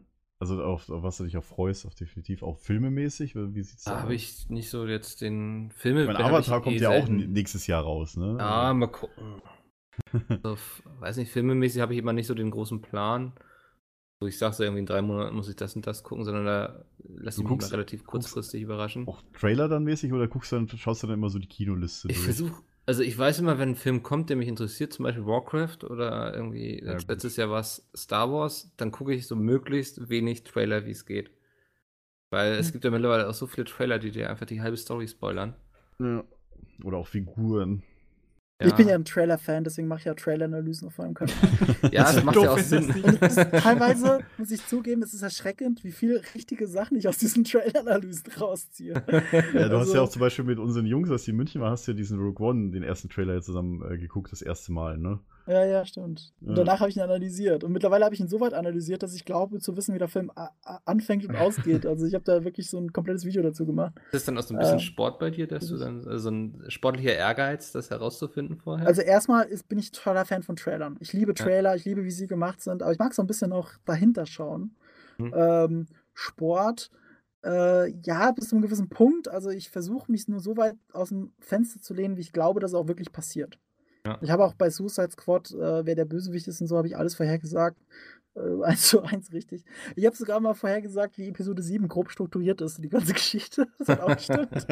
Ja, könnte Nachhinein die muss ich Antwort sagen, war sagen. voll die Spoiler-Tante wahrscheinlich. Ja. Aber gut, es ist ja Nachdenken. Nachdenken Ja. gehört ja nicht verboten. Und jeder, der eine Trailer-Analyse von mir schaut, weiß, okay, da wird jetzt spekuliert und wenn es passt, dann wow, hat er recht gehabt und ich habe es Ja. irgendwie geahnt. Mir hat es die Freude an dem Film nicht genommen, aber das muss jeder für sich selber wissen. Würdest du mir denn beipflichten, dass Trailer mittlerweile teilweise viel zu viel. Äh, die schlechten Trailer ja, die guten Trailer nicht. Nur wenn du wirklich ganz genau hinschaust, wie bei meinen Trailer-Analysen. Aber schlechte Trailer neigen leider dazu, die Story im Groben zusammenzufassen und nicht genug anzudeuten. Gerade bei Komödien ist das oft der Fall. Ja, ich hatte jetzt Also- letztens war Tier Pets, ich weiß nicht von wem der ist. Aber ich finde, der verrät doch nicht viel. Äh, Ich habe im Kino einen Trailer gesehen, ich weiß nicht welcher das war. Es gibt ja, Ja. mittlerweile auch mal tausend Trailer. Und da hast du schon ganz klar gesehen, so, okay, die Viecher sind eigentlich faul, sind zu Hause, okay, dann wird einer irgendwie geschnappt, kommt Ja. ins Tierheim, dann rotten sie sich zusammen, um ihn zu befreien, sie schaffen es auch irgendwie. Aber sie da die muss ich jetzt echt Stadt. dazu sagen, das ist ja so eine ganz grobe Handlungszusammenfassung, Ja, aber da, da dass mich ist das mir, jetzt null spoilert. aber mir ist schon, ich gehe gerne in Filme, ohne wirklich zu wissen, Mhm. was passieren wird. Und wenn ich schon Ja, da weiß, okay, sie kommen ins Tierheim, sie werden auch wieder rauskommen, so das ist, allein das ist Du für mich gehst doch schon nicht bei einem. Pets ist doch ein Kinderfilm, oder nicht? Du gehst ja nicht davon aus, dass der für immer wegbleibt am Ende. Ja, doch vor allem-. Vor allem, es Also, spoilert dich doch Tod. jetzt nicht, dass du weißt, was, was, was die Idee von dem Film ist, dass ausgebrochene Tiere ein anderes zurückholen wollen. Das ist jetzt. Ja, aber ich sehe, dass sie bei schaffen werden, ich sehe, dass sie sich durch die es Stadt ist halt das kämpfen müssen. Fisch zu finden. Das ist jetzt. Nee, aber das ist so, es ist mir, ganz ehrlich, das ist mir schon zu viel Du verraten. gehst Also, auch in den Film nicht rein wegen der Story. Also, was mich ärgert zum Beispiel bei Liebesfilmen, das macht man das Mhm. gerne, weil, weil die meisten Liebesfilme sind halt nicht bekannt, aber du willst ja, dass die Leute sich drüber nachdenken, sich das anzuschauen. Also erzählst du die halbe Geschichte schon in zwei Minuten. Ja. Das ist halt saudoofes Story, äh, Stilmittel, mm, aber es passiert halt, du siehst halt wirklich, wie der Film anfängt, die Ausgangssituation, du siehst den Turning Point, du, du siehst den zweiten Plotpoint, wie es dann, auf welches Finale das hinausläuft. Du- Der ganze Film in zwei Minuten. Super schlimm ist auch sowas wie Twilight. Du brauchst Twilight nicht gucken. Es reicht, wenn du die Trailer siehst, die erzählen dir alles. Bis auf das Ende. Aber das Ende ist, muss man nicht brauchst wissen. du auch nicht. Ich will nur damit sagen, es gibt, äh, also wenn jetzt zum Beispiel ein Star Wars Trailer alles verraten würde, also wirklich die ganze Story, dann würde ich sagen, boah, das ist jetzt wirklich. Bei Liebeskomödien finde ich es scheiße, aber wir haben halt kein anderes Stilmittel, um, um jede Komödie an den Mann zu bringen. Äh, und bei sowas wie Pets ist das so grob, dass es mich 0,0 stört, ehrlich gesagt. Weil es ist ja zu erwarten, ärgert dass das passiert. Leider. ich habe irgendwie das Gefühl, du kennst jeden Film, Marco, ey. Oder jeden Trailer, der irgendwie rauskam. Ich mache mir tatsächlich die Mühe, ich versuche alle neueren Trailers zu sehen. Das einzige Problem ist, ich, ich sehe die teilweise echt Monate später, weil ich sie irgendwo auf meiner später Ansehenliste in YouTube äh, gepackt habe und das wirklich irgendwann mal abarbeite und dann manche Trailer so lange an mir vorbeigehen, bis ich die gesehen habe, hat die schon jeder andere gesehen. Das ist das Mhm. Einzige. Aber ich habe es gesehen. Okay. Wir hatten, wir hatten auf der Gamescom hatten wir auf der Bühne so einen Movie-Quiz gemacht mit, äh, mit den Jungs vom Moviepilot. Da musste ich gegen einen anderen YouTuber, äh, Logo heißt der, das Minecraft-YouTuber, musste ich Trailer Logischer erraten Vogel, machen. ja. Äh, komischer Vogel, richtig. Ich logischer musste- Vogel. Äh, meine ich doch, ja. Und ähm, aber ein komischer Vogel ist er auch. Äh, wir haben äh, Trailer-Analysen, also Trailer-Analysen, wir haben Trailer-Erraten gemacht. Und ich habe Ja. jeden einzelnen Filmtrailer am ersten Frame erkannt. Das war schon wirklich beängstigend. Allein nur, wenn da steht, äh, irgendwas Präsenz oder was. Nicht ganz, also du, du hast halt, ähm, keine Ahnung, Justice League siehst du am Anfang der Öffnungsszene in der, in der Versammlungshalle oder sowas. Das weist nichts auf Batman und Superman und was weiß ich hin. Nichts. Aber ich kannte halt den Trailer in- und auswendig und habe halt den ersten Shot gesehen, wusste sofort, was es ist. Und äh, bei einem Film wusste ich es nicht ganz sofort, das war Dunkirk, Dünkirchen, der neue Christopher Nolan-Film, Okay. weil das war einfach was Generisches, das waren Wellen am Strand. Weißt du nicht sofort, was das ist. Aber der nächste Shot im Trailer war halt äh, äh, bei Christopher Nolan. Wusste ich halt sofort. Und äh, ja, das war schon unfair dem Logo gegenüber, aber was soll's. Ja. okay. Weiß ich, kann man bestimmt sich auch noch einen Stream angucken, oder? Oder gibt es Äh, ja, tatsächlich. Äh, das gibt zwei. Äh, den Kollegen von Games.de gibt es das zum Gucken. Games mit Z. Ah ja. Äh, die haben einen YouTube-Kanal, da Bühne gibt's auch das hat, Video. Ja, ja. Mhm. Alternativ bei mir auf dem Kanal, Nerdkultur, äh, in so einer Playlist äh, Events und Interviews und sowas. Da sind auch meine Mark Hamill-Interviews dabei und sowas. So. Ja, Andi, komm mal zu dir. Äh, du meinst jetzt den Film, ne? Ähm, ich Ja. ich gehe tatsächlich so filmmäßig auch eher so ein bisschen wie Micke, so. Ich, ich gucke mir jetzt nicht unbedingt an, na, was kommt in vier Jahren im Kino oder so, oder was Aber du wird jetzt bist es- angekündigt. Aber du bist jetzt auch nicht so danach hinterher so, ey, yo, da kommt ein Film, ich muss den unbedingt sehen, so. Ich muss am ersten Tag ins Kino oder sowas. Nee, gibt's, das- gibt's bei dir nicht. Das sowieso. Nee, also Du bist wenn ja auch- dann, ich bin auch in, in Star Wars relativ spät Ja, reingegangen. Deswegen eigentlich, mussten wir so lange ähm, warten, bis wir in der Gruppe darüber reden durften. Ja, mein Gott. Das war übel. Vor Micke allem hat für ja schon Mikkel. geschrieben- Micke hat ja schon geschrieben, dass er nicht gut ist. ähm, also zumindest aus seiner Sicht. Äh, Ja. Aber äh, ganz ehrlich, also jetzt so Star Wars finde ich halt auch ganz interessant eigentlich, weil es meiner Meinung nach eigentlich ein ganz gutes Kino ist, so auch wenn du jetzt, es gibt ja da wirklich diese kompletten Nerds dann, die sich da alles irgendwie reinziehen Ja. und, und über alles Bescheid wissen und ähm, die, das alles, das finde ich immer sehr äh, interessant. Ich bin dann, ja genau, ich, ich bin dann nicht so, aber ich kann den trotzdem, äh, habe ich Spaß mit dem Film so und das finde ich halt gut. Ähm, und äh, deswegen finde ich den, da, das freue ich mich auf jeden Fall drauf. Ich, wahrscheinlich werde ich nicht am ersten Tag reingehen, aber äh, wahrscheinlich früher als äh, beim letzten Mal. Aber ich, ich hatte auch tatsächlich, muss ich auch gerade sagen, ich hatte in der, in der Grundschule, beziehungsweise später einen, einen Freund, also kannte ich halt jemanden, der wusste halt zum Beispiel bei Star Wars bei jedem Planeten, welche Spezies drauf liegt, wann, welchen Film, welcher Szene, wer, wer dort war und so weiter und so weiter. Der war so ein Freak. Und der war später dann noch Herr der Ringe-Freak und alles. Also, solche Leute habe ich auch kennengelernt in meiner, ich sag mal, Lebenslaufbahn, in Anführungszeichen. Fand ich auch schon immer sehr interessant und das hat mich auch, ich muss sagen, der, der, der hat mich so ein bisschen auch geprägt für, für spätere Filme, vor allem, oder Serien auch, so Scrubs-mäßig, wo ich dann auch wirklich immer gesagt habe, ey yo, ich will Behind the Scenes gucken, ich will extra Stuff gucken und ich will so Geschichten und drum, ich will so Personen mit Geschichten haben und äh, auch so die, die Umgebung und alles. Muss ja für mich irgendwas sein, deswegen war Haus bei mir vielleicht ganz gut, ja. Weil der hat ja wirklich so eine, und äh, das, das, das, das, äh, flasht mich gerade voll, weil du hast vollkommen recht mit Sherlock Holmes. das ist mir nie so aufgefallen. Und ich habe da auch wahrscheinlich in die Richtung nicht so viel gelesen gehabt. Oder wahrscheinlich habe ich es mal gelesen gehabt und so ein bisschen so, ja gut, Sherlock Holmes, ja okay, kennt man ja, so nach dem Motto. Aber das äh, habe ich wohl verdrängt. Es ist ja auch was anderes, ob du es mal liest oder ob du darüber nachdenkst und es nicht Ja. so verst verständnismäßig auch reingeimpft wird, dass dir dann die Schuppen von den Augen fallen. Wenn Ja. du das nur in so einem Nebensatz liest, das hat James Sherlock Holmes Elemente, dann ist das halt eine Information, die du sofort wieder verlierst. Ja, hat auf jeden Fall was. Gut. Ich meine, wir sind jetzt schon über zwei Stunden. Ja, ja, ich muss auch weiterarbeiten. Ich sitze gerade an der. Review zu die glorreichen Sieben und aus dem Grund, warum ich so spät war. Warum bist, du- woll- bist du noch im Büro? Deswegen heute? Ich bin noch im Büro, ich bin hier in der Tonkabine, deswegen Ja, klinge ich so gut. gesagt. ähm, ja, äh, gut. Ich meine, falls ihr noch irgendwelche Fragen oder sowas habt, gerne auch in die Kommentare posten. Ähm, Marco ist bestimmt. könnt ihr, könnt ihr, wie gesagt, bei Nerdkultur reingucken. Da findet ihr alles. Also die Leute, die von euch, die halt alles zu Filmen, zu Serien und so weiter wissen wollen, auch wa- wa- was Marco und so weiter macht, äh, können gerne vorbeigucken. Ähm, überrascht einen definitiv auch so manche Hintergrundanalyse oder sowas, was Marco halt macht, aber vor allem macht die Trailer. Also wenn Ähm, ihr merkwürdigerweise nicht genug von meinem Gelaber habt, dann gerne auf ja. meinem Kanal vorbeischauen. Aber ich meine, sowas, deswegen laden wir immer Gäste ein, weil wir das halt schön auch Ja, wir müssen unsere abwechslungsmäßig ist. Inkompetenz irgendwie. Genau. Und, kaschieren. und wir haben dann halt immer, wir haben halt, dachte ich mir einfach, dabei, komm, eine Nase popeln, Steuererklärung machen. Ich genau, weiß gar nicht, wie viele E-Mails ich in der Zeit abkam. ey, Mikkel, ey. Ihr lacht zwei- alle. Du hast jetzt zwei Wochen Urlaub, jetzt muss er aufholen, ey. Das ist Nee, auf jeden gut. Fall. Ähm, wie gesagt, ich glaube, das ist auch so ein Thema wirklich, wo man sich jetzt tatsächlich auch noch weitere, weitere Stunden drüber unterhalten Ich könnte. glaube, da könnte man eine ganz eigene Podcast-Reihe zu machen. Wir Eine können jetzt ganze mal Podcast- reden, ja. äh, Marco, wir haben jetzt tatsächlich für, für Schulerlebnisse und alles für Schulgeschichten haben wir viereinhalb Stunden Podcast gemacht. Drei Folgen. das ist kein Witz. Aber Sehr vielleicht, viele haben das vielleicht sollte gefeiert. Marco auch mal über einen eigenen Podcast nachdenken zu dem Thema. Ganz alleine.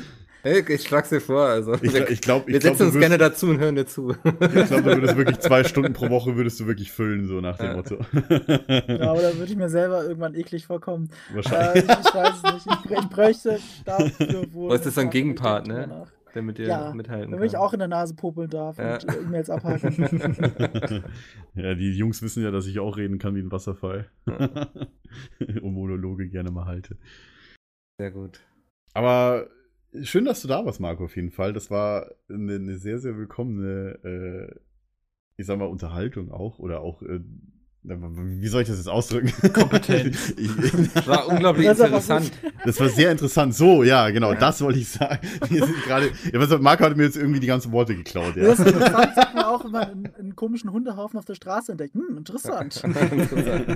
Das ist ein sehr Der war gestern noch nicht hier. Nee, ich, ich würde mir, also jedes Mal, wenn wir beide uns sehen, äh, haben wir wirklich, da, da, da, da reden wir über ein bestimmtes Thema und dann Marco ist dann jedes Mal Feuer und Flamme, vor allem auch wenn wir einen Film gucken. Wie gesagt, ich habe ja auch schon mal einen Podcast erzählt gehabt, als wir äh, quasi die beim Netflix waren und die einen, alle sich Hardcore angeguckt haben. Da wir ihn alle schon gesehen haben, also Dennis, äh, Marco und ich hatten, oh nee, Dennis hat ihn nicht gesehen. Und wir haben uns dann einfach in Sumania reingesetzt, ne?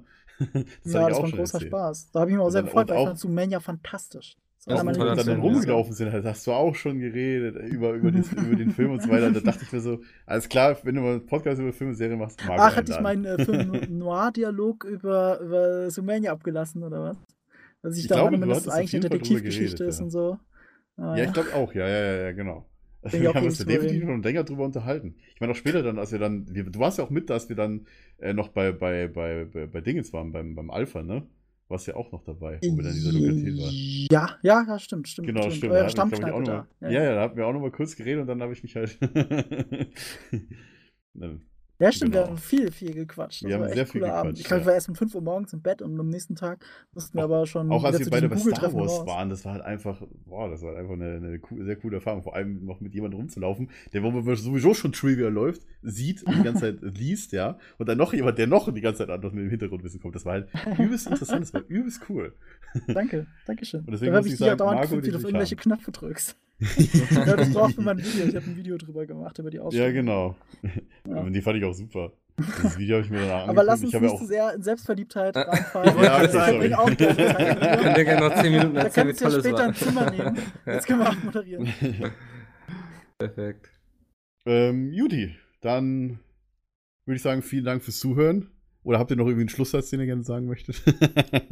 Äh, Ich danke Domi- fürs Dabeisein und äh, wenn, wenn ein ähnliches Thema kommt, können wir gerne uns wieder zusammensetzen. ja, Andi? Achso, ich wollte. Entschuldigung, ich, Ich wollte dachte, mich nicht anbieten. Wir können es auch sein lassen. ich wollte einfach nur sagen, dass Domi jetzt Schluss macht. Das war mein Schlusssatz. Das wäre mein Schlusssatz Alles klar, gewesen. Mikkel ist dabei. Dann vielen Dank fürs Zuhören. Danke nochmal an Nitrado fürs Hosten. Danke an Marco, danke an Mikkel, danke an Andi. Und äh, ja, danke an euch. Wir hören uns beim Tschüssi. nächsten Podcast. Diesmal wieder definitiv regelmäßig, alle zwei Wochen. Bis dann. Tschüss. Tschüss. Bis dann sich. Man riecht sich.